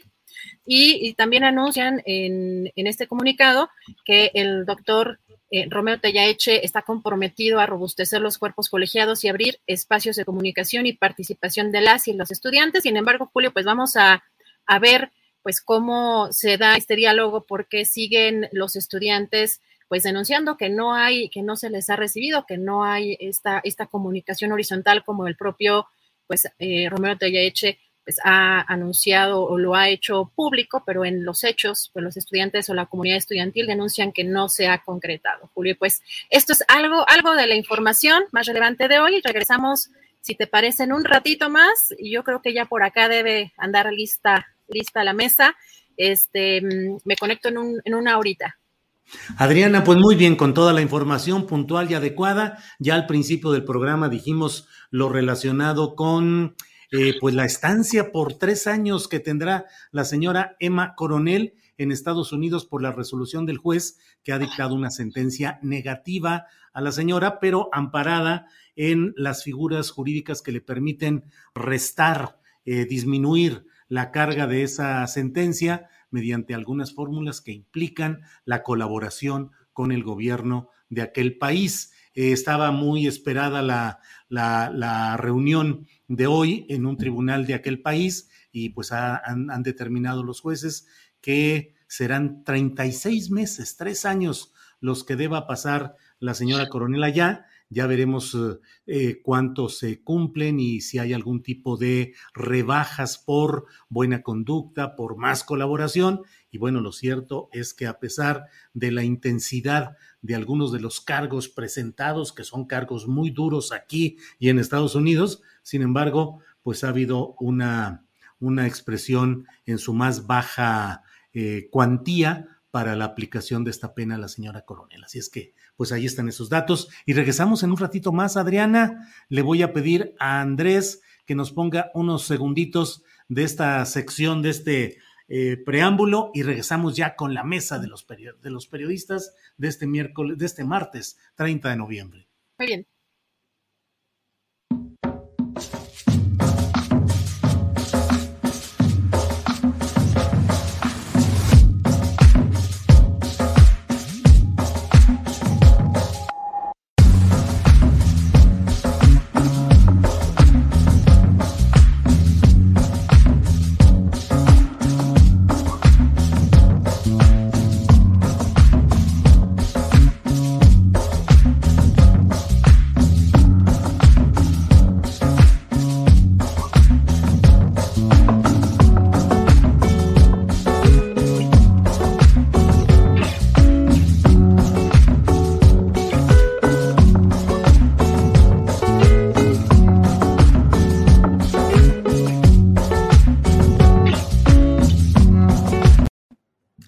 Bueno, pues estamos ya a unos eh, segundos, a unos minutos de la eh, mesa de periodistas de este martes 30 de noviembre, en la que, como usted sabe, estarán eh, Arnoldo Cuellar, Temoris Greco y Arturo Rodríguez. Hay muchos, muchos comentarios, muchos comentarios en el chat de este programa, usted lo sabe. hay muchos muy críticos hacia mí en referencia a lo que he expresado en relación con mi consideración respecto al periodismo que ha ejercido históricamente Carmen Aristegui y la revista Proceso. Y hay pues un fenómeno muy peculiar porque algunas personas me piden incluso que revise las declaraciones de los eh, periodistas autores del reportaje en cuestión, eh, donde ellos hablan de que reconoce una de ellas, Tania Gómez, que es una inferencia de datos y no pruebas contundentes. Lo más curioso es que en esa cascada de, invitaciones para que me informe bien con esos datos, pues me piden que revise lo mismo que yo eh, justamente hice como entrevista aquí ayer en este espacio de Astillero Informa, donde hablé con los dos autores de este trabajo, di una amplia eh, cobertura al tema y pregunté en su momento, pregunté si había una evidencia contundente, ineludible de lo que eh, esos vasos comunicantes entre eh, Sembrando Vida y las empresas de los hermanos López Beltrán y si había evidencias tajantes de beneficio para ellos y reconocieron que no, que era inferencia de datos. Pero ese dato y esa referencia, esa colocación de la palabra inferencia, eh, como dicen luego con todo respeto, pero se inició aquí con trabajo periodístico hecho aquí. Y también escribí sobre ello en la columna astillero de esta, eh, de esta, eh, de hoy, de hoy precisamente, hoy he analizado ampliamente el tema que a mí me pareció mal presentado, mal editado, pero siempre digo que hay que mantener la vista periodística atenta a la evolución patrimonial de cualquiera que forme parte de las familias en el poder antes y ahora, con todo respeto, pero esa es parte de la obligación periodística según mi punto de vista. Pero mire, eh, para ir avanzando sobre el tema, ¿qué les parece si pasamos, eh, siendo las dos de la tarde con cinco minutos? Ya está mi compañero Arnoldo Cuellar y con él vamos a iniciar la mesa de periodistas. Arnoldo, buenas tardes. Hola Julio, ¿cómo estás? Qué gusto. ¿Los demás? ¿Dónde, dónde andan? Los demás deben, deben estar en alguna sección, alguna sesión de inferencias periodísticas, ya han de estar ahorita, este, no, vienen en camino seguramente, siempre sabes que hay eh, muchos problemas y más en Chilangolandia, donde luego el tráfico se pone muy complicado y más ya, primero, en vísperas de la gran concentración política que habrá mañana de apoyo al presidente López Obrador, en la lectura de su tercer informe eh, anual y por otra parte, pues ya la temporadita navideña que ya empieza a sonar con el din don dan y con los arbolitos. ¿Ya pusiste el arbolito tú, Arnoldo? No había ni pensado en eso todavía, pero qué bueno que me acuerdas. Arbolito y las escoritas y, y toda la estar aquí para que aparezca. Sí, sí, para que aparezca. Arnoldo, pues el tema, uno de los temas eh, más relevantes de estas horas es el relacionado con esta publicación de mm, eh, este trabajo periodístico firmado por dos jóvenes reporteros a través de la plataforma Conectas, la plataforma de periodismo de las Américas, se dice ahí, y que bueno, ha generado muchas reacciones de una y otra índole. ¿Tú qué opinas respecto a ese trabajo y a las eh, consecuencias o turbulencias que ha generado, Arnoldo? Bueno, yo creo que hay que separar las cosas. Y antes de empezar, habría y que este, ojalá ahora que, se incorpore se lo podamos decir.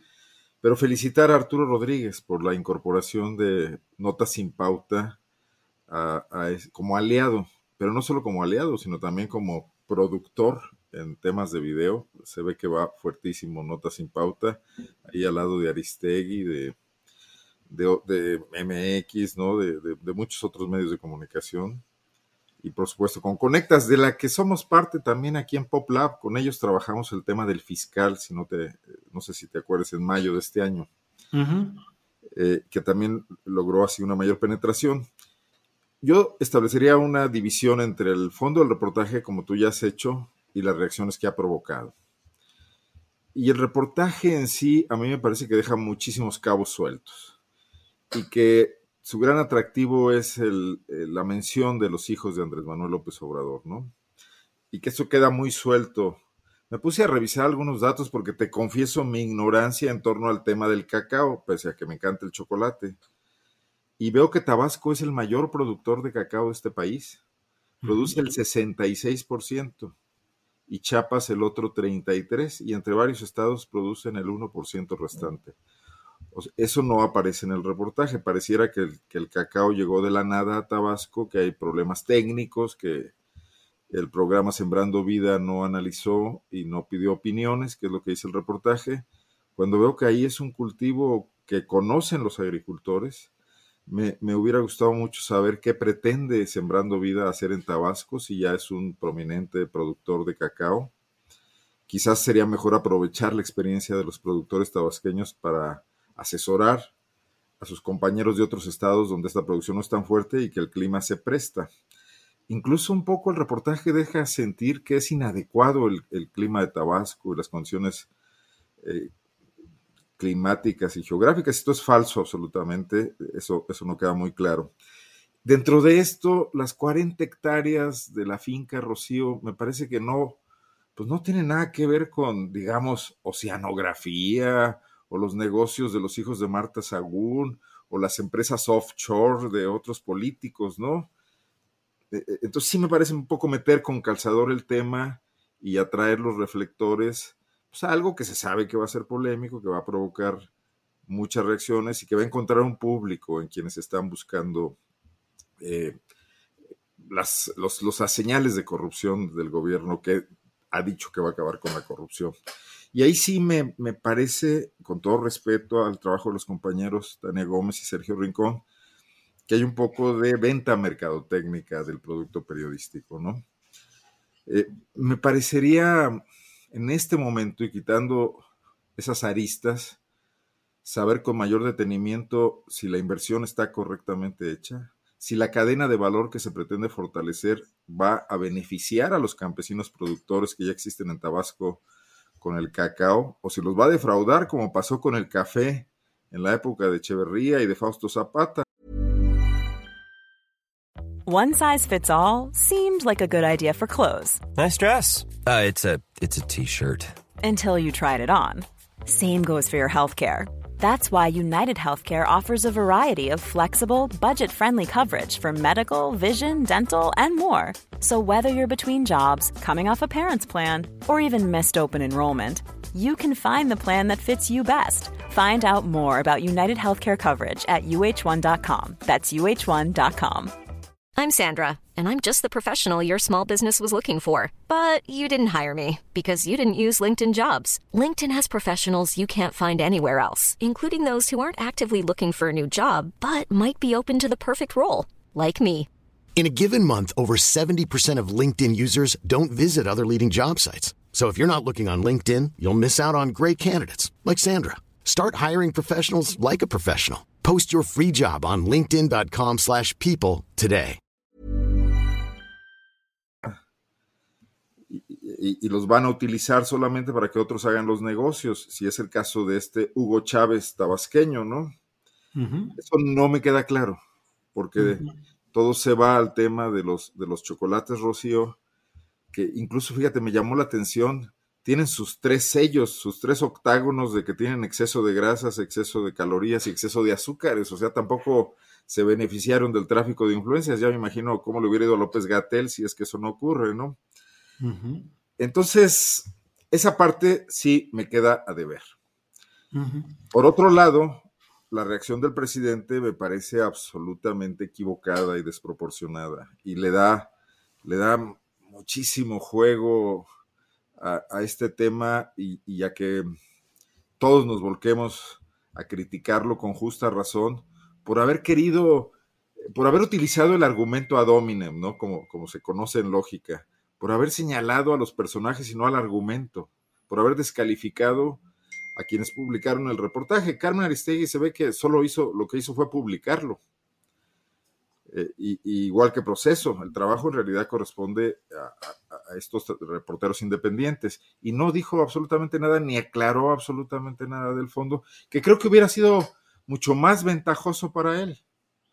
y que hubiera sido ventajoso incluso porque apareciera su hijo Andrés también dándole una entrevista a estos reporteros y hablando del tema. No, no, sé qué tengan que ocultar o no, por qué no quieren salir o qué, o qué política de, de, transparencia tienen en relación con, pues bueno, pues con el prominente lugar que ocupa su padre, que creo que sin duda habrá que tener un protocolo para eso. O sea, un gobierno que quiere acabar con el influyentismo y con la corrupción tiene que atender esas cosas en un país como este y en medio de enormes suspicacias y de estar metidos en la trinchera.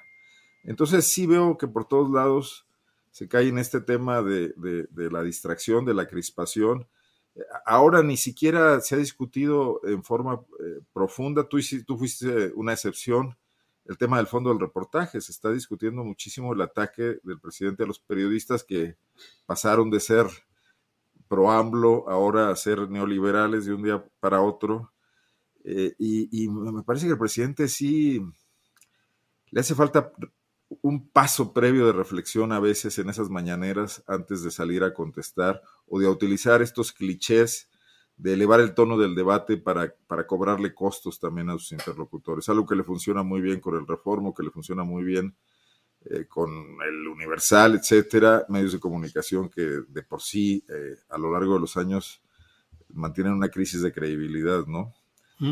Pero bueno, e, esos serían las, los comentarios que, me gustaría hacer al respecto y que creo que repiten muchos de los temas que tú ya has tardado aquí, ¿no? Tratado aquí. Arnoldo, gracias. Ya está con nosotros Temoris Greco. Temoris, saludos, buenas tardes. Hola, hola, buenas tardes, perdón. Estaba, estaba ya sentado esperando el, inicio del, programa, pero me puse a transcribir entrevistas y cuando uno hace eso, es, es tan pesado y tan que se pierde, entonces, hace un momento me, hizo el favor de llamarme Adriana y yo, wow. Entonces, así. Qué, poco, respeto a, qué, poco, respeto a, la alianza que tenemos, mi estimado Temo. Dejarme aquí solo. Pero así sucede. así sucede que López Obrador a Carmen Aristegui, me dejas colgado la mitad. Híjole. El sexenio. tendré, tendré que mejorarte la oferta.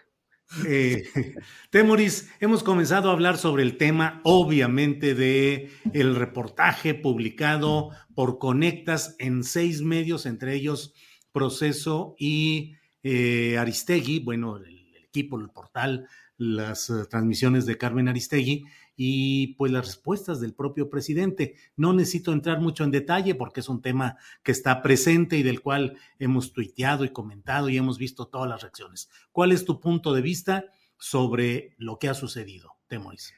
Pues mira, o sea, este, espero no repetir nada de lo que de lo que ustedes ya eh, han comentado. Este, creo que es inevitable que, que algo, algo diga que ya, que ya dijeron. Pero bueno, son varias cosas. Primero, eh, lecciones para los jóvenes periodistas que hicieron esto, ¿no? Que descubran y que entiendan que las inferencias son, son un, recurso del periodismo de opinión, no del periodismo de investigación, y están ahí para hacer periodismo de investigación. Entonces, esto ha, tenido, ha tenido un costo para ellos, ha tenido un costo para las organizaciones que están involucradas en su proyecto, y ha tenido un costo para el periodismo porque ha facilitado un, un, ataque presidencial que por lo demás es injusto y que ahora voy a comentar. Lo otro es para Conectas. Conectas es una plataforma internacional que promueve el periodismo de investigación y que aquí quedó de ver porque ellos tutelan el trabajo de los periodistas que presentan solicitudes en sus convocatorias abiertas, solicitudes que son examinadas por, por colegas expertos, por editores de muy buen nivel, muy respetables, y que, eh, y que, y que su tarea es asegurarse, no es, no es guiar temáticamente el trabajo, pero sí es asegurarse de que estos trabajos cumplan con todo el rigor y, las, y, los elementos necesarios, pues para también, eh, eh, para, que, para que mantengan en alto la calidad o, que, representa el nombre de, de.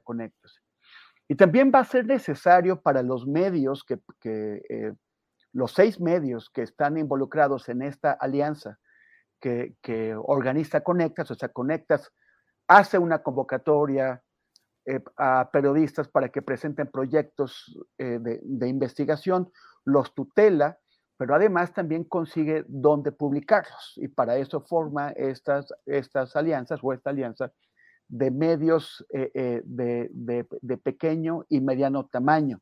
El, tamaño no, no, justifica el que no eh, verifiquen ellos mismos. O sea, ellos, yo creo, asumo que los editores de cada uno de los medios le dieron toda su confianza al producto que estaba presentando Conectas y, y lo, y lo eh, reprodujeron, lo publicaron sin haber hecho eh, em, un, proceso propio de, verificación del, trabajo. Porque aunque el trabajo en términos generales está bien, eh, el, hacer estas inferencias, el, tratar de forzar una conclusión o una percepción, pues no, no va ni con la, con, la altura que representa ninguno de esos medios ni conectas, ni los mismos colegas eh, que, han hecho ese trabajo y que han hecho otros de, mucha mejor calidad.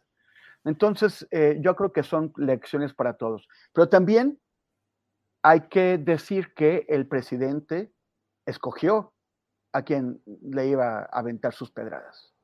No, no habló de los autores, no habló de conectas, habló de los medios que, publicaron el, el trabajo y de esos cuatro medios escogió solo a dos, ignoró a los otros cuatro, incluso alguien les preguntó, no quiso hablar de ellos. Al presidente le interesaba particularmente hablar de proceso y de Carmen Aristegui. Y le, y le interesaba romper lanzas con ellos de manera eh, muy, muy personal, porque esto ya fue más allá de lo profesional.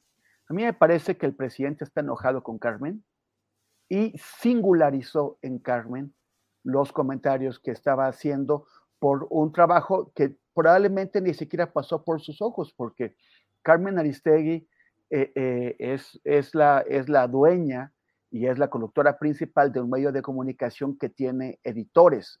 La responsabilidad de que ese medio eh, produzca el mejor material es de esos editores y ellos son los que le pasan a Carmen la, esta, esta información. Ellos mismos tendrán que revisar sus, procesos internos para ver esto.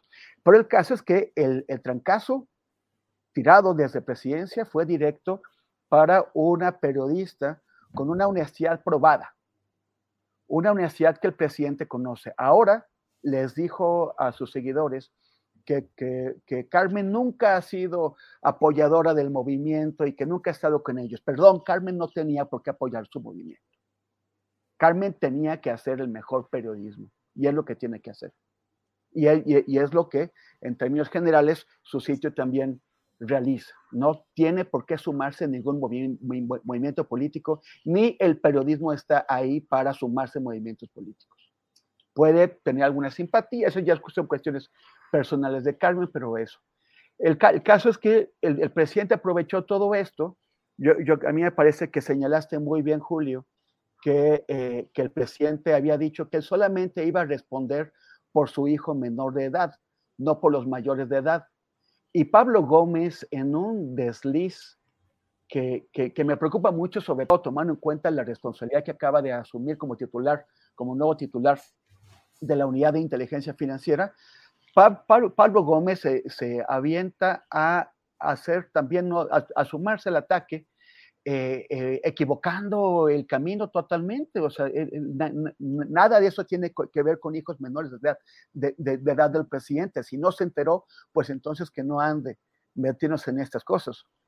Pero, pero el, el, caso es que efectivamente el presidente había dicho eso y ahora salió en defensa de sus hijos mayores de edad.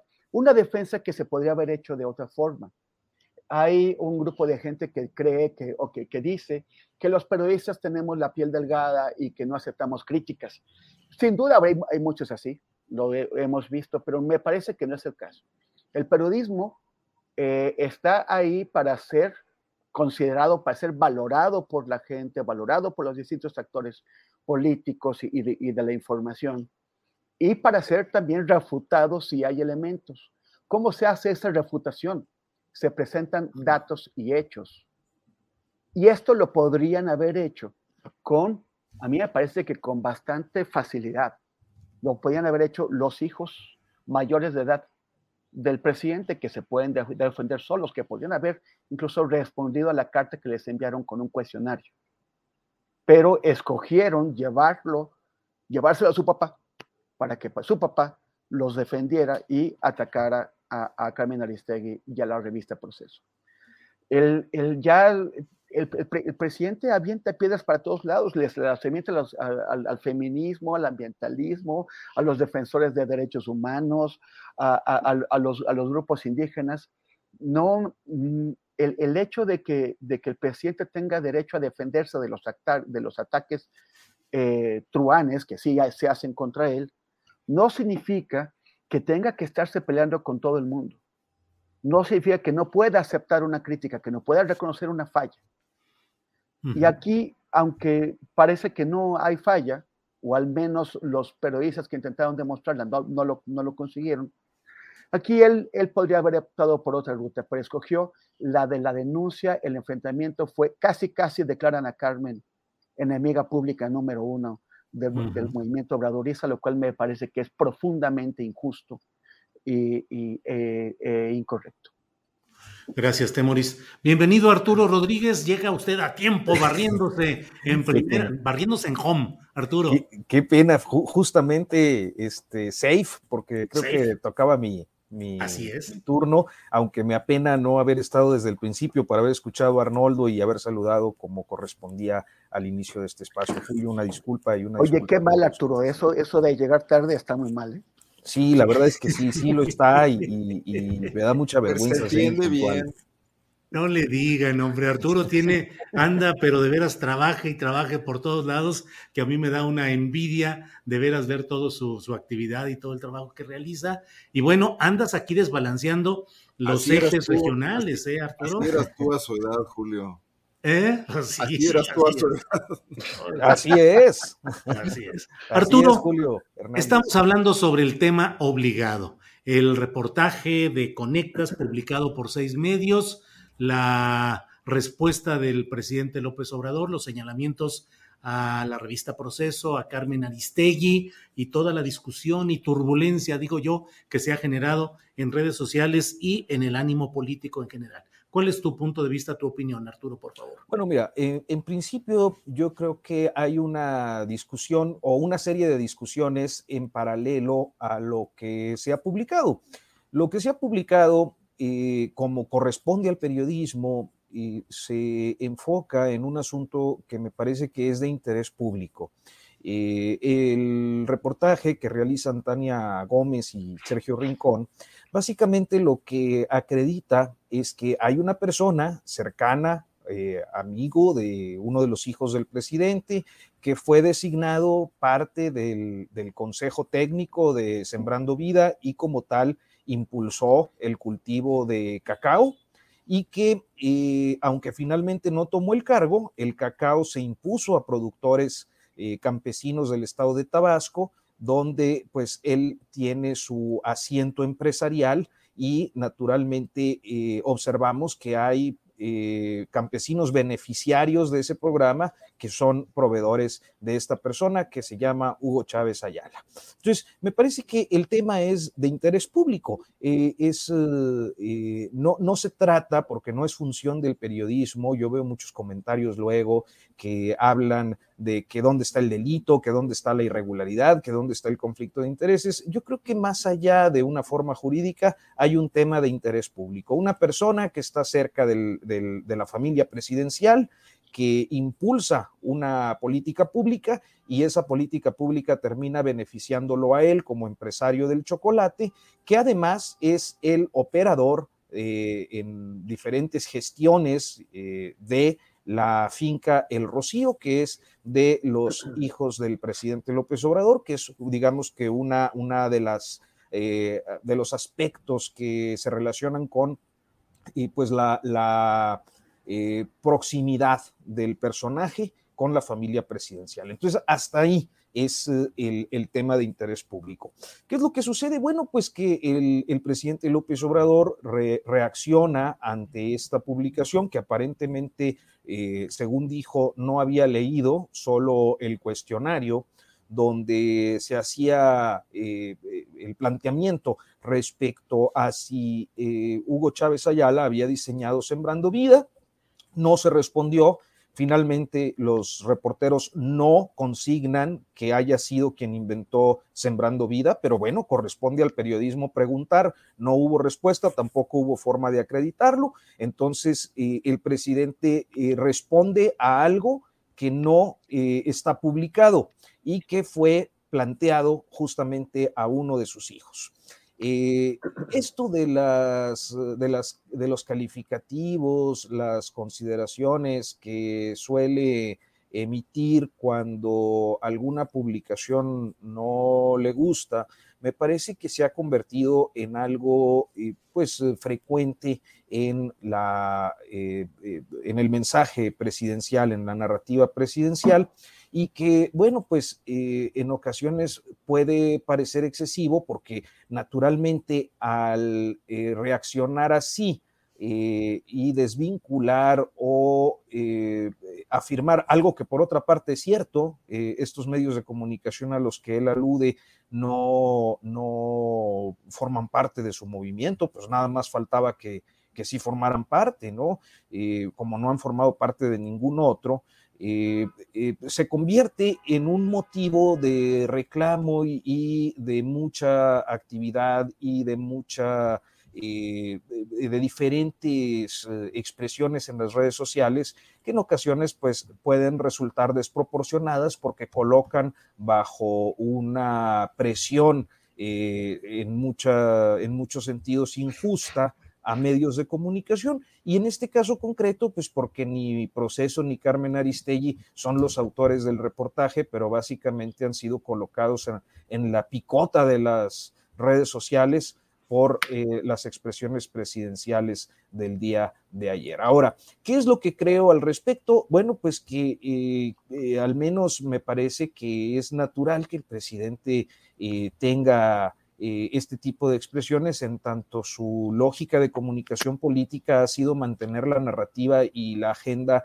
y eh, los temas conforme a su mensaje, que es algo que de una manera más sutil en otros momentos, pues siempre han hecho los presidentes de la República. Eh, en ocasiones, bueno, pues lo sabemos, atendiendo al manejo de los medios a partir de enormes contratos de publicidad o de otros servicios. Hoy, pues tiene la posibilidad de hacerlo a través de sus redes sociales y de una militancia o de una amplia eh, eh, participación de quienes lo han venido apoyando a lo largo de 20 años eh, y en los últimos 15 sobre todo eh, valiéndose de las herramientas digitales, nos mete en una discusión que se convierte en alternativa al asunto que era el central, que era pues esta implicación de un personaje cercano a sus hijos eh, en un programa social. Entonces nos salimos de la discusión de lo que era el tema del reportaje para irnos a otro tipo de discusiones sobre los medios, sobre si habían heredado o no, pues eso está en el reportaje que fue heredado por los hijos,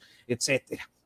Y al último lo que tenemos pues es eh, una, una, serie de discusiones alternativas que nos han alejado del objeto central, que era la revisión, como corresponde hacer al periodismo, de un programa social que en este caso es estelar del el gobierno de la República. Entonces, creo que eh, e, esto es lo que a mí me eh, gustaría o, o considero que tendría que estarse reorientando, es decir, volver al centro que es la información y segundo, eh, pues la discusión respecto a un programa que por otra parte tiene otros cuestionamientos bastante válidos, no solo en, relación al cacao o al caso este de, la finca El Rocío y sobre todo Agrofloresta y Hugo Chávez Ayala, sino de diferentes aspectos que naturalmente se tienen que colocar en la discusión pública porque porque pues son asuntos públicos precisamente y porque no corresponde al periodismo avalar, sino revisar lo que ocurre con los gobiernos, con todos, con este y con los anteriores y con los que están en otros órdenes, eh, para que pues eh, se cumpla el papel que el periodismo y la prensa tienen que jugar eh, en un modelo democrático. De lo contrario, pues estaríamos ante ahí sí una situación eh, eh, poco propicia o poco saludable para la vida democrática de un país. Gracias, Arturo, muy amable. Arnoldo Cuellar, mm, Puse también un tuit yo ayer en el cual planteaba mi postura de que hoy como ayer es de interés periodístico conocer y analizar la eventual evolución patrimonial de miembros de las familias en el poder. Ese es el punto en lo inmediato. Saber si el antes inexistente éxito empresarial coincide con la estancia de familiares en el poder. Arnoldo, tú que vives en Guanajuato y que has conocido muchos casos de familias empoderadas y luego exitosas en lo empresarial, ¿qué opinas? ¿Tenemos que estar atentos a esa evolución patrimonial eventual que lleguen a tener los miembros de las familias en el poder? Absolutamente, pero también hay, nada escapa a la evolución, a, a la dialéctica de la historia.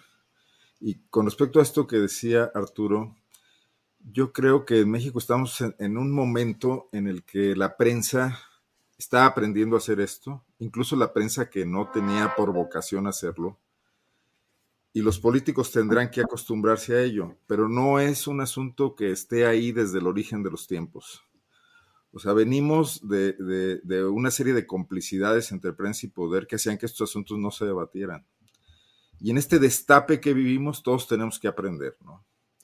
Eh, yo creo que los políticos tendrán que aprender y que López Obrador tendría que generar en, su entorno inmediato pues un debate, una situación, porque quien quiere transformar al país tiene que entender que tendrá que también transformarse en su interior, de, su familia, de sus, de sus situaciones. No sé cómo lo vayan a resolver, pero, pero si su referencia histórica constante es lo que ha pasado en este país en sus mejores momentos, pues ahí está Vicente Guerrero con la patria es primero, ¿no? Cuando su papá le pedía que se rindiera. Entonces él tendría que decirles a sus hijos, échenle muchas ganas, emprendan lo que quieran, pero no se involucren en temas. Y si lo hacen, salgan y aclárenlo, ¿no? Creo que eso tendría que ser. Pero también la prensa, también tendríamos que estar en, en otros debates, porque bueno, sí, me, parece interesantísimo conocer qué pasa con este tema del cacao, pero se me hace menor junto a muchos otros políticos que en este país han robado a placer. Y hablaste de Guanajuato. Vicente Fox llegó quebrado a la gubernatura. Y hoy tiene un emporio, él y sus hermanos, y sus nietos y sus sobrinos, ¿no? Marta Chagún tenía una pequeña veterinaria en Celaya. Y hoy sus hijos son grandes empresarios, restauranteros y construyen naves industriales, etcétera, etcétera, etcétera, ¿no? Y, no había una prensa en ese momento que fuera del chisme, de la columna política, entrara a documentar. esa historia la tenemos que construir. Me gusta mucho que estén ahí medios como Notas sin Pauta, ya lo decía hace rato. Eh, yo de pronto discrepo mucho, por ejemplo, de lo que pasa con grandes medios, que ya son grandes, pese a ser alternativos, como, como es el portal de Carmen Aristegui, en el sentido de que se aprovechan del trabajo de periodistas independientes que andan buscando espacios para publicar y ventanas para sacar su trabajo adelante, pero no le invierten ellos mismos ya la investigación. Ya no hay una unidad de investigación de Aristegui. Y bueno, a nosotros nos ha pasado y bueno, a lo mejor esto genera próximamente un veto, pero cuando sacamos el fiscal hubo que andar rogando por espacios para que se publicara eh, en, en, espacios como Aristegui Noticias, el fiscal de Guanajuato. Creo que también eso debe, debe debatirse y debe sanearse. O sea, me parece muy bien que haya estas plataformas como Conectas y, yo creo que ahí no se indujo nada. Quizás nada más, como dice Temoris, al editor responsable, quizás le faltó una tercera vuelta a las fuentes y a revisar cosas y a, profundizar, quizás, ¿no? Eh, pero no veo que orienten agendas específicas a, temas vinculados a política de quienes financian sus investigaciones. Pero además no hay otra manera de hacer periodismo de investigación. No lo van a financiar los empresarios, que muchas veces están en conflicto de interés. Por supuesto, el Estado tampoco. Entonces, ¿para dónde nos hacemos, no? Entonces, dentro de esa cuestión histórica que mencionaba al principio, pues abramos la puerta a todos estos debates. Los medios de comunicación también estamos inmersos en ellos. No estamos acá neutralmente tratando de hacer un periodismo que, que equilibre cosas y que fiscalice al Estado, en la nada. Estamos situados en lugares específicos a la búsqueda de recursos, de mejor, poder mejor pagar a nuestros reporteros, batallando con temas, sufriendo censuras de facto también cuando se tocan ciertos temas. En este país todos tratan de censurar, ¿eh? Los de derecha, los de izquierda, los empresarios. Eh, siempre hay alguien que dice, yo, yo conozco al periodista, yo le digo que no, hay manera de presionarlo, este obedece a las instrucciones de alguien, vamos a por acá o por allá, ¿no? Entonces tenemos que construir ese nuevo periodismo y el Estado tendrá que acostumbrarse a él también. No veo que a López Obrador haya que cobrarle todos los réditos que no le cobramos a Salinas y a Cedillo y etcétera, ¿no? A Calderón y compañía, ¿no? Eh, qué bueno que surgió el reportaje, qué mala reacción, pero vayamos con calma. Aquí en Guanajuato, bueno, tenemos diputados como Francisco Arroyo Vieira, que fue 20 años legislador y que hoy es un empoderadísimo hotelero en la capital del estado con cinco o seis hoteles que si hubiera invertido todas sus dietas no estarían ahí, por ejemplo. Y como él, debe haber otros 500 o más en este país, ¿no? Claro, claro. Te quedas corto. Sí, no. bueno, pues volteemos, volteemos mucho a ver a todas partes, porque esto está, está inmerso en la corrupción. Y entonces, me parece que los 150 mil pesos, ¿cuánto era lo que le estaba dando eh, a Pío, el exfuncionario aquel de Chiapas? Eran 150 mil pesos, ¿no? Sí, sí, sí. Digo, me parece un desmesurado eh, tratamiento periodístico cuando en Guanajuato, y yo lo he dicho las veces aquí, una campaña de gobernador vale 300 millones de pesos y el tope de campaña son 60 millones, ¿no? ¿De dónde salen los 140? No son de 150 mil pesitos que le sacan ahí a uno que otro, ¿no? Sí, bien. Arnoldo, gracias. Eh, Temuris Greco, em, una de las partes del discurso o de, de las palabras del presidente en la mañanera dijo que también era necesario aclarar que Proceso y Carmen Aristegui nunca han estado a favor de nuestro movimiento, que ellos dicen que porque son independientes, ya eso más o menos lo hemos tocado. Pero dice, y yo sostengo que sí son independientes, pero independientes del pueblo, que nunca se han involucrado, nunca han hecho un periodismo en favor del pueblo. Te pregunto, Temoris, ¿Proceso y Carmen Aristegui no han hecho periodismo en favor del pueblo? Uno. Y dos, ¿qué debe entenderse como hacer periodismo en favor del pueblo? Temoris.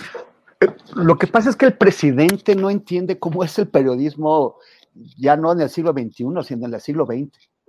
Sus, referentes son los, los periodistas liberales, juaristas, entre los cuales están los generales Sóstenes Rocha y, Florencio Antillón, antecesores míos, este, eh, que, estaban escribiendo en, en, aquellas épocas difíciles, en el siglo XIX. En aquel tiempo no se entendía el periodismo como ahora. El periodismo era un instrumento de lucha, era un instrumento de la batalla aquellos intelectuales, aquellos periodistas liberales y también los periodistas conservadores a los que el presidente no les reconoce nada, no, no, no escribían como, como eh, alguien que estaba prestándole un servicio a la sociedad, al, pueblo. Estaban escribiendo como alguien que estaba promoviendo sus causas. Y es lo que el, presidente quisiera que se siguiera haciendo ahora. Que, por ejemplo, lo, lo que dice ahora el presidente Carmen nunca estuvo con nosotros. Ya tuiteros y periodistas han sacado comentarios que hizo Andrés Manuel López Obrador, tweets que hizo y escritos que dejó sobre Carmen Aristegui siempre muy elogiosos. Y ahora resulta que dice mi que siempre no. Yo creo que, que lo que le molesta a Andrés Manuel es que Carmen Aristegui no sea una periodista militante de la causa que dirige el propio Andrés Manuel que no sea una periodista como los liberales que, estaban atentos a lo que dijera su dirigente, como Benito Juárez. Pero esa no es la función del periodismo de hoy. El, periodismo que necesita la, sociedad es un periodismo que está atento a lo que hacen unos y otros y que puede beneficiar o no a la sociedad, sobre todo aquello que la perjudica. Y, ese es la, o sea, el, el servicio al pueblo, el no ser independiente del pueblo, o sea, el ser dependiente en el sentido de estarle prestando un servicio al pueblo, es el de aquel periodismo que está atento a las cosas que perjudican al pueblo, que podrían perjudicarle al pueblo. Y es lo que ha hecho Proceso, y es lo que ha hecho, perdón, pero muchísimo tiempo antes de que el, presidente Andrés Manuel López, López, Obrador empezara a recorrer el país, antes, 20 años antes de que, de que hiciera el éxodo a, a Ciudad de México, ya la revista Proceso en, en soledad había enfrentado al poder, había enfrentado a Echeverría, había enfrentado a López Portillo, había enfrentado a De la Madrid y había enfrentado a Salinas de Gortari, antes de todo esto. Y lo hizo en muchos momentos de soledad. Y lo hizo desnudando lo que todos esos presidentes hicieron. Ahora estoy viendo muy, mucha gente que dicen que maicearon a Carmen Aristegui que, y que le están dando dinero y que por eso se explica la verdad, cada persona que escribe en mi muro eso, me, dan ganas de decirle, en lugar de estar diciendo mentiras, demuéstralo. ¿De dónde demonios sacas que a Carmen Aristegui le dicen? ¿Cómo lo sabes? ¿Cómo lo, o sea, realmente me, me molesta muchísimo la ligereza y la estupidez con la que se dicen estas cosas. Porque eso, porque eso no es cierto, es una mentira. Entonces, y, por, por, supuesto que, Carmen estuvo ahí y proceso con muchos otros periodistas y otros medios de comunicación y otras revistas. Ahora es más fácil hacerlo que antes. Ahora es mucho más fácil hacerlo.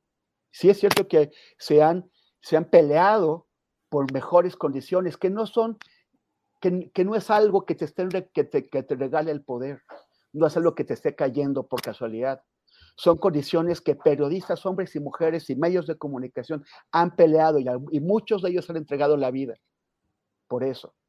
Y sí, y, lo sabemos en, aquellos que hemos estado trabajando el, el, tema de, de, las agresiones contra los periodistas. muchos de ellos están arriesgando la vida ahora en ciudades y en estados donde, donde sigue habiendo condiciones muy peligrosas para el periodismo. Y quien, y quien sepa lo que es arriesgar la vida para tratar de llevarle una información a alguien, que esa persona se, pregunte si uno lo va a hacer porque le están regalando dinero, porque están comprándolo, porque lo están chayoteando. Los chayoteros en este país no arriesgan la vida, ni se arriesgan en la calle, anden, andan en coches de lujo y viven lejos de la gente y no andan reporteando en la calle. Hay otros, hay otras personas que sí reportan en la calle y que lo hacen con eso. Solamente para cerrar este tema. Sí. Un, presidente priista expulsó, no, perdón, primero un presidente panista expulsó a Carmen Aristegui de la, de la radio. Luego un presidente priista expulsó a Carmen Aristegui de la radio. El presidente actual no anda pidiendo expulsiones ni despidos, no es su estilo, ni tampoco son sus convicciones. Pero, como decía hace un momento, prácticamente la declaró enemiga de su movimiento. Ser su presidente morenista. Yo creo que Carmen Aristegui, con eso es toda una certificación de independencia, de independencia periodística con respecto al poder. Bien, Temoris, gracias. Arturo Rodríguez, pues para ir cerrando el tema, ya luego regresaremos con Arnoldo Cuellar para algún otro tema de este día, pero Arturo, Mm, debo preguntarte, eh, ¿crees que a este reportaje le faltó la edición periodística profesional adecuada, por un lado, y por otro, te comento lo que ayer en una entrevista con Tania Gómez y con Sergio Rincón, los autores de este reportaje, la entrevista que tuve, y en la cual yo les pregunté si había vasos vinculantes claros, contundentes, ineludibles, que mostraran beneficio económico eh, brindado por el empresario Hugo Chávez Ayala respecto a los hijos del presidente o era una inferencia de datos. Y Tania dijo, eh, pues eh, consideramos que fue una inferencia de datos. ¿Cuál es tu valoración periodística de ese reportaje y si crees que faltó edición, precisión. Yo les comenté incluso, les dije, yo en mi al estilo antiguo de periodista, pues hacía una cabeza muy concreta en la cual dijera las cosas para aquella escuela clásica de que en un párrafo, en el primer párrafo, lo leyeras y estuviera todo. El reportaje es muy extenso, muy largo y creo que hay que ir eh, pescando los datos que sí son interesantes y relevantes de esa, de esa de ese trabajo, pero no están adecuadamente presentados, pienso yo. ¿Cuál es tu opinión, Arturo? Bueno, mira, tengo, tengo, eh, son dos, dos asuntos. Eh, el primero, me parece que eh, en el caso mío, pues yo también soy old school y yo también pienso en la estructura de un trabajo periodístico casi en cualquier género. En la mayoría de las ocasiones, precisamente en este esquema de lo que técnicamente llamamos la pirámide invertida, ¿no? Que es, pues, colocar la información eh, más dura y, más eh, eh, que nos permita entender de qué va en los primeros párrafos.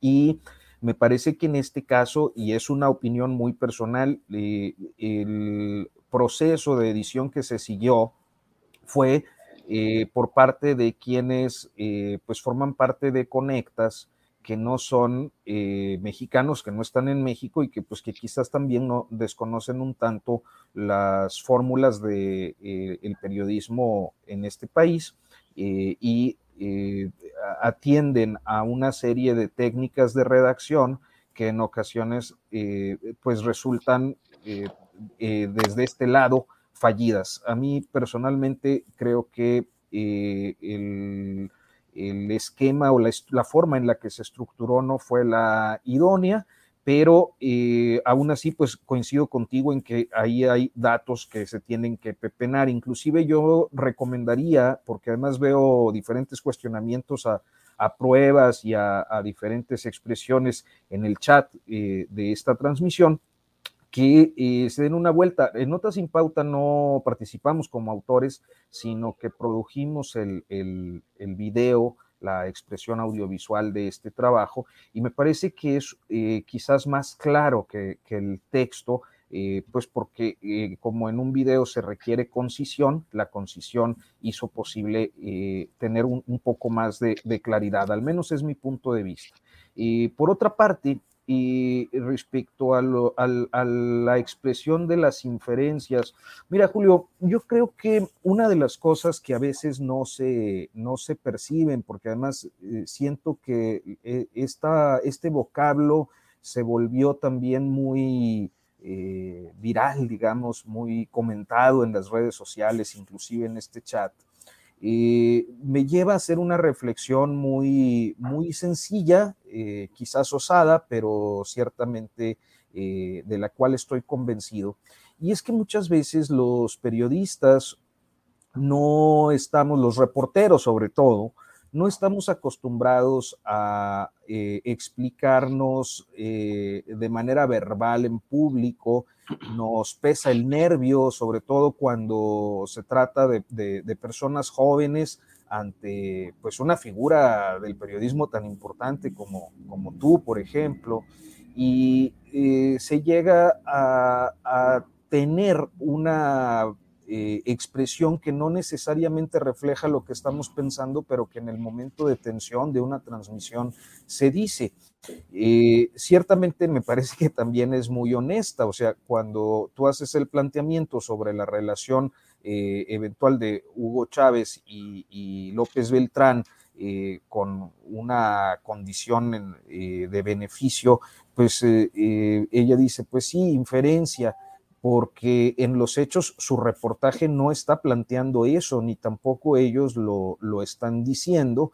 entonces, creo que se da un, tropezón que suele ocurrir, insisto, cuando uno no tiene tanta eh, habilidad eh, eh, expositiva en, un contexto como este, y bueno, pues se convierte, digamos que en uno de los aspectos que flaquea. Yo creo que hay, y este es, insisto, mi punto de vista, información que es de interés público que está disponible, porque también veo que hay mucha exigencia de pruebas, está disponible en el sitio de Conectas, en un micrositio, ahí están los documentos oficiales, en el video pueden ver los testimonios de los campesinos, o sea, hay, hay materia, pero sí creo que esa materia pues se vio complicada por un problema de estructura, por una eh, reacción que centra a los hijos del presidente sobre todo, cuando no me parece que haya algo que acredite más allá que la relación entre Hugo Chávez y, ellos. Eh, y, bueno, pues se da, eh, insisto, una discusión paralela. Pero sí, creo que la estructura no estuvo bien y creo que la expresión de las inferencias pues fue un, resbalón quizás eh, eh, como parte pues de una eh, tensión del, del, momento. Bien, Arturo, gracias. son las 2 de la tarde con 52 minutos. Eh, debo decirles que esta mesa tan interesante y desde mi punto de vista tan profunda y tan respetuosa y cuidadosa, debo decirles que yo me siento muy contento y muy eh, orgulloso de poder eh, ser simplemente el factor de enlace para estas opiniones y estos criterios de ustedes, a quienes respeto y cuyas opiniones mucho valoro. Y me llama la atención porque justamente cuando estábamos más metidos en todo esto sucedió la trágica desmonetización de siempre o sea, nos denunciaron de que nuestro contenido no era apto para los anunciantes y bueno, nos quitaron la, monetización acostumbrada, a lo cual ya pues estamos muy hechos, pero no deja de llamarme la atención que en reflexiones tan serias, tan profundas, tan cuidadosas, eh, que pueden ser en un sentido o en otro, pero estamos en un ejercicio de profesionales del periodismo que estamos analizando temas muy interesantes y pase bien esto. Simplemente lo dejo ahí como un detalle. Arnoldo, pues ya estamos, son las 2 de la tarde con 53 minutos, estamos por cerrar esta mesa. Mañana es la concentración popular en el Zócalo o en el marco de la lectura del tercer informe del presidente López Obrador. ¿Qué opinas? De este hecho. ¿Qué, eh, ¿Qué es lo que opina sobre ello, Arnoldo? Nomás hago una reflexión que no quiero que se me quede porque se me pudre. Este, y que tiene que ver con mi fobia al chilangocentrismo. Yo creo que en este país, cuando la gente piensa en prensa, piensa en esa prensa.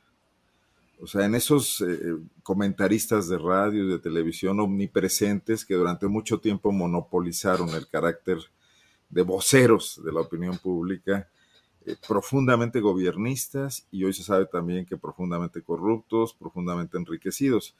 Y que todos los demás que andamos ahí tratando de hacer otras cosas, no estamos en el imaginario ni contamos mucho para equilibrar esa opinión, ¿no? Y hoy con la facilidad de las redes, que yo no lamento y creo que tendrá que madurar y tendrán que automoderarse, ya esto le falta muchísimo tiempo y además puede que cambien radicalmente en corto tiempo, como es la velocidad de estos fenómenos tecnológicos. Eh, eh, pues están eh, desquitándose de eso, de, no haber tenido voz y de que alguien la haya monopolizado y que Jacobo Saludowski dijera el 3 de octubre del 68, hoy amaneció soleado, ¿no? Como es la anécdota famosa y que incluso el gran esfuerzo de la revista Proceso que mencionó Temoris de décadas, de dar un espacio de oxígeno, de periodismo independiente, alejado del poder, de sobrevivencia, no llegó más que a, un, a una pequeña parte, como la llamaba también con ese desdén y ese, ese cinismo Vicente Fox y sus publicistas al Círculo Rojo, ¿no? Bueno, dicho esto, pues sí tenemos que más que frenar ese debate, quizás ahondarlo, quizás decir no todos somos iguales y, demostrarlo en el trabajo, ¿no? Y demostrarlo en el tipo de trabajos como estos de periodismo independiente, cuidándolos, eh, bueno, pues mucho, como ya se ha comentado aquí, ¿no? Bueno, dicho eso, pues yo creo que el presidente necesita mostrar músculo y que lo arropen y, y también pues lanzarse a esa aventura que viene de la administración de su sucesión con, esa energía que siempre recibe de la gente en muy mal momento, porque pues, las noticias sobre la nueva variante no, son, son confusas y, muy inciertas. Y si algo pasa, ya lo están culpando, ¿no? Estos periodistas de los que hablábamos antes ya están diciendo, claro, va a llenar el zócalo de gente. Nadie dijo nada de, la Fórmula 1, ¿eh? ni ha dicho nada de algunos partidos de fútbol, etcétera, pero sí se lo van a criticar a López Obrador. Eh, es su estilo de hacer política y creo que, que, él lo necesita. No sé si en este momento abone nada más y pues va a ser un, un regodeo y un regocijo del discurso que ha venido endureciendo en últimos tiempos, ¿no? En, en esta polarización de los que están conmigo y los que no están conmigo. Gracias. Gracias, Arnoldo. Gracias. Temoris Greco en la parte final de este programa. yo me imagino que la desmonetización fue porque mencionamos a Vicente Fox. Sí, posiblemente. El propio sistema hizo y dijo, cancelen aquí todo. Temoris Greco, ¿Qué opinas eh, sobre el acto de mañana del presidente López Obrador?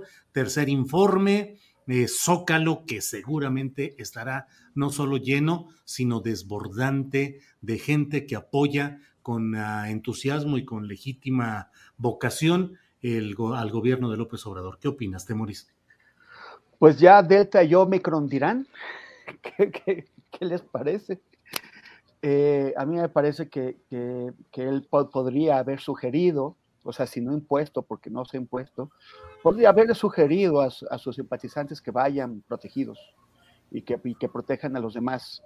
El, esta, pero es más o menos el comportamiento que ha, que ha tenido a lo, a lo, largo de la pandemia. Este, no, eh, no, no demuestra un compromiso con, el tema del cubrebocas. Pero bueno, esto, esto ha sido así.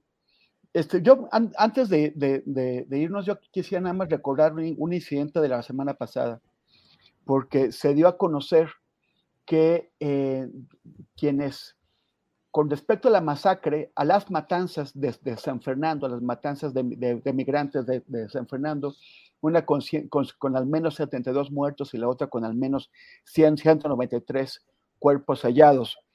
Eh, la Procuraduría General de la República de Peña Nieto se fue a investigar eh, no, no a los Zetas, no a los acusados de la matanza, sino que eso se descubrió en los expedientes oficiales, eh, sin avisarles, pusieron como sospechosas de secuestro y de delincuencia organizada a mujeres que estaban investigando a esta matanza. Marcela Turati, que hizo varios reportajes, sí.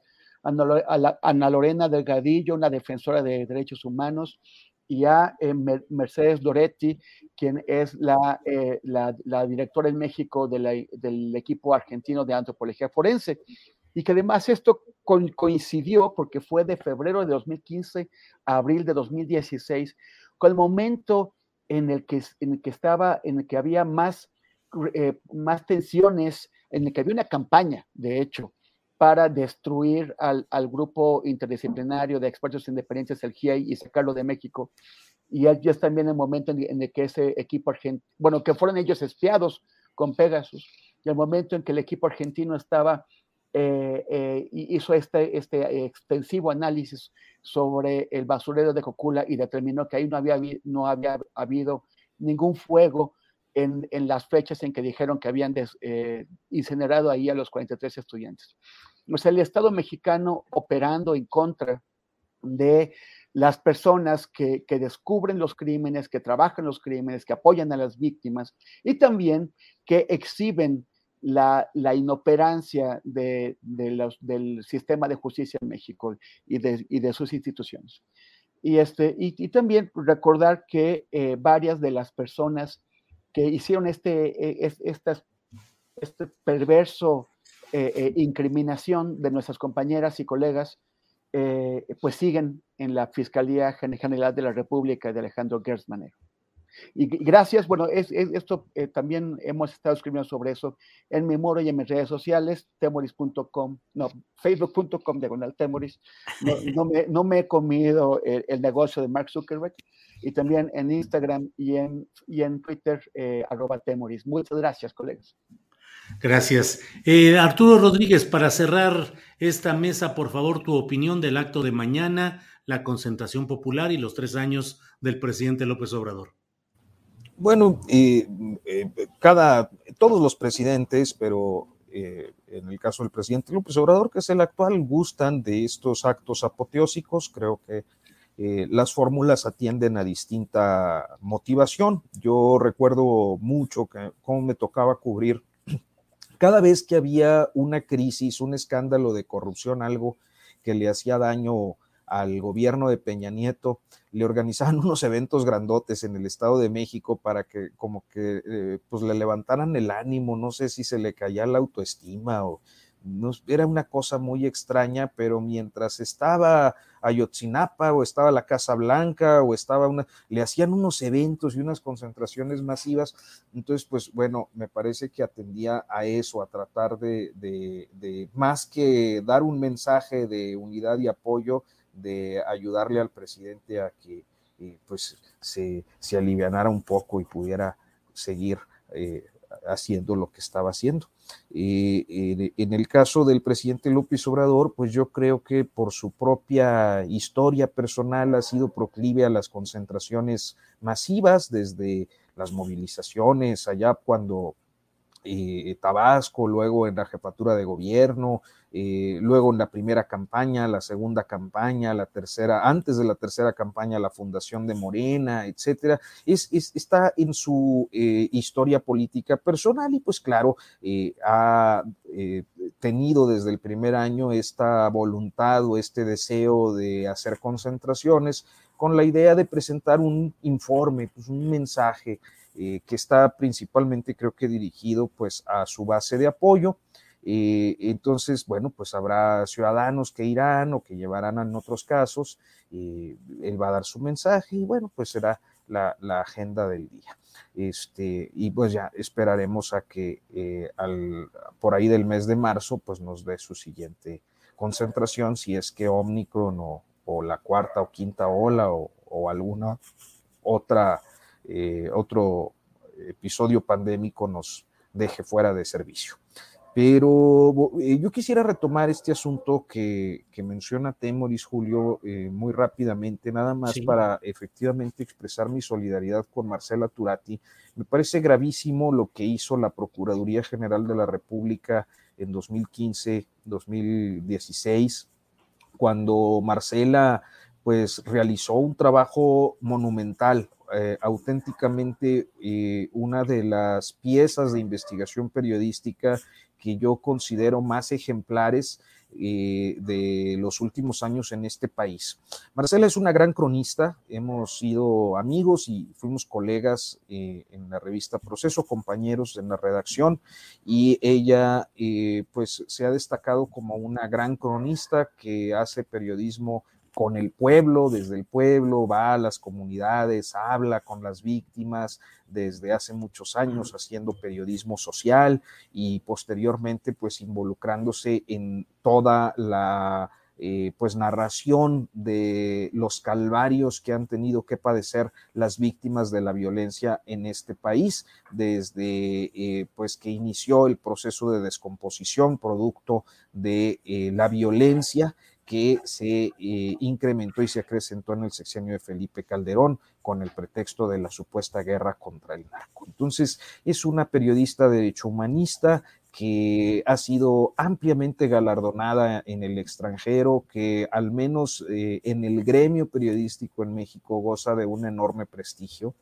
eh, a quien nadie podría acusar de ser corrupta o de... me parece que es una periodista intachable, yo la respeto mucho profesionalmente y me tocó de algún modo estar cerca en aquel proceso de investigación, no porque eh, pues platicábamos mucho, ella siendo cronista, eh, abraza, además una cronista muy consumada, abraza las herramientas más eh, eh, complejas del periodismo de investigación, se mete a todo el, esquema de transparencia para abrir expedientes, para abrir informaciones que no, se que no se querían hacer públicas, organiza bases de datos, se mete a toda la dinámica forense para clasificar eh, información y luego va a buscar a las familias de, eh, pues estas eh, personas desaparecidas o, acumuladas ahí, no identificadas eh, en, fosas, y pues logra una serie de piezas periodísticas que me parece que es auténticamente ejemplar. y dicho esto, creo que se trata de un ejercicio periodístico que en ese momento puso en aprietos los intereses de la Procuraduría General de la República, que trataba quizás de imponer una verdad histórica o apostarle al olvido del eh, océano de víctimas que hay en este país y que, bueno, pues no nos permite mantener la atención en todos los casos, de manera que con esta serie de trabajos el aprieto llevó al Estado mexicano no solo a espiarla, como ha ocurrido con eh, pues muchos colegas que en esos años fuimos objeto del espionaje a través de Pegasus, sino que además abrirle una carpeta de investigación. E, esto es verdaderamente eh, atroz. Me parece que habla de uno de los episodios más autoritarios del gobierno de Enrique Peña Nieto contra la prensa y me parece tan atroz como el hecho de que la Fiscalía General de la República en este momento, bajo el fiscal Alejandro Gertz Manero, mantenga abierto ese asunto sobre una mujer, una mujer periodista que hizo eh, pues auténticamente un trabajo ahora que lo eh, dicen tanto de periodismo a favor del pueblo.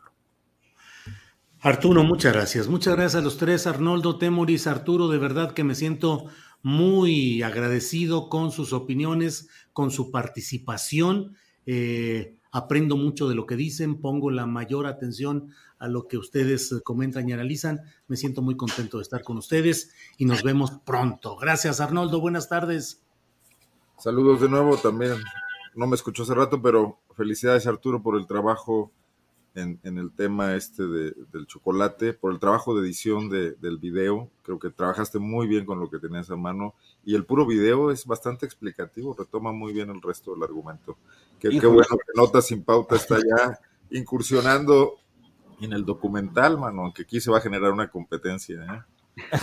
no, mira, este, creo que es eh, justo decir que es un trabajo principalmente de Paco Estrada, que se fue a Tabasco con, con Sergio y con Tania, y de Arturo Santillán, que hizo toda la producción. La verdad es que yo pues ahí este, eh, aparezco nomás eh, de, de, porrista, de tanto de los autores como pues de Paco y de, y de Santillán, que se hicieron cargo de, de, pues, de toda la chamba. Sí, pueden verlo en YouTube, en Notas sin Pauta. Ahí está eh, respuesta, bueno, está toda la información relacionada con este tema, así es que los invitamos a ver ahí en Notas sin Pauta la referencia visual y una síntesis de este tema que me parece muy interesante. Bueno, pues gracias Arnoldo, gracias Temoris Greco. Muchas, muchas gracias y nos vemos el próximo martes. Así es, gracias. Arturo, muchas gracias y buenas tardes. No, hombre, te agradezco mucho, Julio, las consideraciones, lo mismo, Arnoldo, y les mando un fuerte abrazo a los tres. Abrazos. Saludos, nos vemos aquí pronto. Hasta pronto. Hasta pronto. Bueno, pues esta ha sido la mesa de periodistas del martes 30 de noviembre. Y vamos ahora con Adriana Buentello para ver qué información se nos quedó por ahí rezagada o cuál es la nueva que tengamos. Adriana, ya estamos de regreso luego de esta mesa de periodistas. Gracias, Julio. Pues sí, eh, comentarles de uno, un segmentito que pues ya no alcanzamos a pasar hace ratito, pero que es importante sobre lo que dijo el doctor Hugo López Gatel, el subsecretario de Salud, aseguró que la variante Omicron pues sí va a llegar a México. Si te parece, vamos a escuchar. Podemos prácticamente garantizar que Omicron terminará siendo una de las variables, de las variantes de COVID-19 predominantes en el mundo. Desde luego puede incluir a México. Démoslo por hecho, igual que llegará a los demás países del orbe. Julio, pues esta es una de las informaciones de hoy sobre este tema que son muy relevantes, sobre esta variante de Omicron, que pues, el día de hoy pues, le, hemos dado una cobertura importante porque pues, eh, hay pues sí mucha desinformación en lo que estaba diciendo en la mañanera precisamente el doctor Hugo López Gatel y decidimos pasar estos segmentos para eh, eh, traerles pues lo más relevante sobre este tema. Y un tema también, Julio, que desde ayer por la noche empezó a eh, convertirse en tendencia en algunas redes sociales sobre, no sé si viste, si podemos poner, Andrés, este video eh, sobre este evento. La gobernadora de Guerrero, Evelyn Salgado Pineda, ofreció ayer una conferencia. Eh, de hecho, fueron dos eventos. Uno fue sobre los datos de COVID-19 en Guerrero, pero además este evento, Julio, fue en Iguala. Llamó la atención porque apareció utilizando este fondo de la bandera mexicana con el escudo modificado, Julio, en lugar de que el águila estuviera, pues como conocemos de perfil, se mostraba de frente devorando una serpiente que simulaba la figura pues, eh, de la letra S, Julio. Y pues eh, esto se, da en un salón del 27 Batallón de Infantería del Ejército Mexicano, como te decía, precisamente en Iguala. Eh, y al parecer, por lo que podemos observar, es un mural, es algo que está eh, pintado, donde aparece esta, pues esta modificación al escudo, al escudo nacional, Julio. ¿Cómo ves? Bueno, esto pasó ayer, pues mucho, mucho ruido ya en las redes sociales, sobre todo porque pues podría estar incurriendo en un, en un delito. Bueno, pues sí, Adriana, porque hay una ley sobre el escudo, la bandera y el himno nacionales eh, que establece eh, sanciones a aquellos que utilicen de una manera impropia estos que son los máximos símbolos nacionales, el escudo, la bandera y el himno nacional. Se puede estar de acuerdo o no con esta regulación, que en otros países no es tan rigurosa, en México sí lo es, al menos en los términos teóricos, pero pues aquí evidentemente hubo una flagrante violación a esta ley sobre el escudo, la bandera y el himno nacionales. Veremos si hay algún tipo de eh, reacción, algún, algún tipo de penalización, porque bien se sabe, pues si una ley establece ciertas reglas o normas, siempre hay sanciones para que no las, no las cumplan. Entonces veremos qué sucede. Pero además, Adriana, pues qué Qué propósitos tan peculiares, ¿no? De retorcer parte de un escudo nacional para acomodar la S, para acomodar la S. Bueno, quién sabe qué propósitos publicitarios o propagandísticos, alguna casa que dijo, mira, aquí le hacemos y queda la S y con eso eh, la gente cuando lo vea va a evocar el apellido Salgado. Pues así andan, Adriana. Julio, y nada más si me permites terminar, eh, porque hoy estuvo pues más agresivo eh, de pronto algunas personas en el chat, eh, que llama mucho la atención, pues evidentemente todo lo que está generando, eh, pues algunos señalamientos que se han dado, sobre todo por parte del presidente López Obrador en la conferencia mañanera. Yo nada más quisiera mencionar, una frase que creo que es de mm, Rousseau, si no me equivoco, que decía que las injurias son los argumentos de los que no tienen razón. Entonces, pues también para que sobre todo no hagan referencias o las críticas no se centren en ni el físico ni en las cuestiones personales de, las personas, de los entrevistados y, los invitados que tenemos. Creo que se puede debatir, se puede estar en desacuerdo eh, con respeto, ¿no? Con respeto sin este, las ofensas y sobre todo sin esta eh, sin referencias ¿no? a, cuestiones personales. Eh, y pues nada más, Julio, eh, sí fue una, gran mesa, yo coincido contigo, la verdad es que yo disfruté muchísimo la mesa con las diferentes posturas y ojalá que pues, nos ayuden a compartirla, sobre todo después de que, de que nos desmonetizaron otra vez. Ve nada más, ya no sabemos ni por qué, ni cómo, ni nada, pero bueno, está una desmonetización más a nuestra cuenta pero seguimos adelante y seguimos con nuestro equipo de trabajo, a todo el cual le envío, como siempre, un agradecimiento y a nuestro compañero Andrés Ramírez Conejo, que hoy cumple años. Adriana. Felicidades, cumpleaños, muchas gracias por todo el apoyo, por aguantarnos y por hacer posible esta transmisión. Gracias, Andrés. Así es, Andrés nos hace el favor de tener activa y arriba la transmisión cotidiana y además eh, es redactor y eh, coloca información en la página de julioastillero.com. Así es que, Andrés, pues muchas gracias, felicidades. Y bueno, Adriana, pues dale las gracias a quienes nos han acompañado en este programa, al público, a la audiencia, a la tripulación astillero, a ti, Adriana, y a, preparar el siguiente programa. Así es, Julio. Muchísimas gracias. Buen provecho a todos. Eh, hasta mañana. Imagine the softest sheets you've ever felt. Now imagine them getting even softer over time. That's what you'll feel with Bowl and Branch's organic cotton sheets. In a recent customer survey, 96% replied that Bowl and Branch sheets get softer with every wash. Start getting your best night's sleep in these sheets that get softer and softer for years to come. Try their sheets with a 30-night guarantee. Plus, get 15% off your first order at bowlandbranch.com. Code BUTTERY. Exclusions apply. See site for details. Planning for your next trip? Elevate your travel style with Quince. Quince has all the jet setting essentials you'll want for your next getaway, like European linen, premium luggage options, buttery soft Italian leather bags, and so much more. And is all priced at 50 to 80% less than similar brands. Plus, Quince only works with factories that use safe and ethical manufacturing practices. Pack your bags with high-quality essentials you'll be wearing for vacations to come with Quince. Go to quince.com/pack for free shipping and 365-day returns.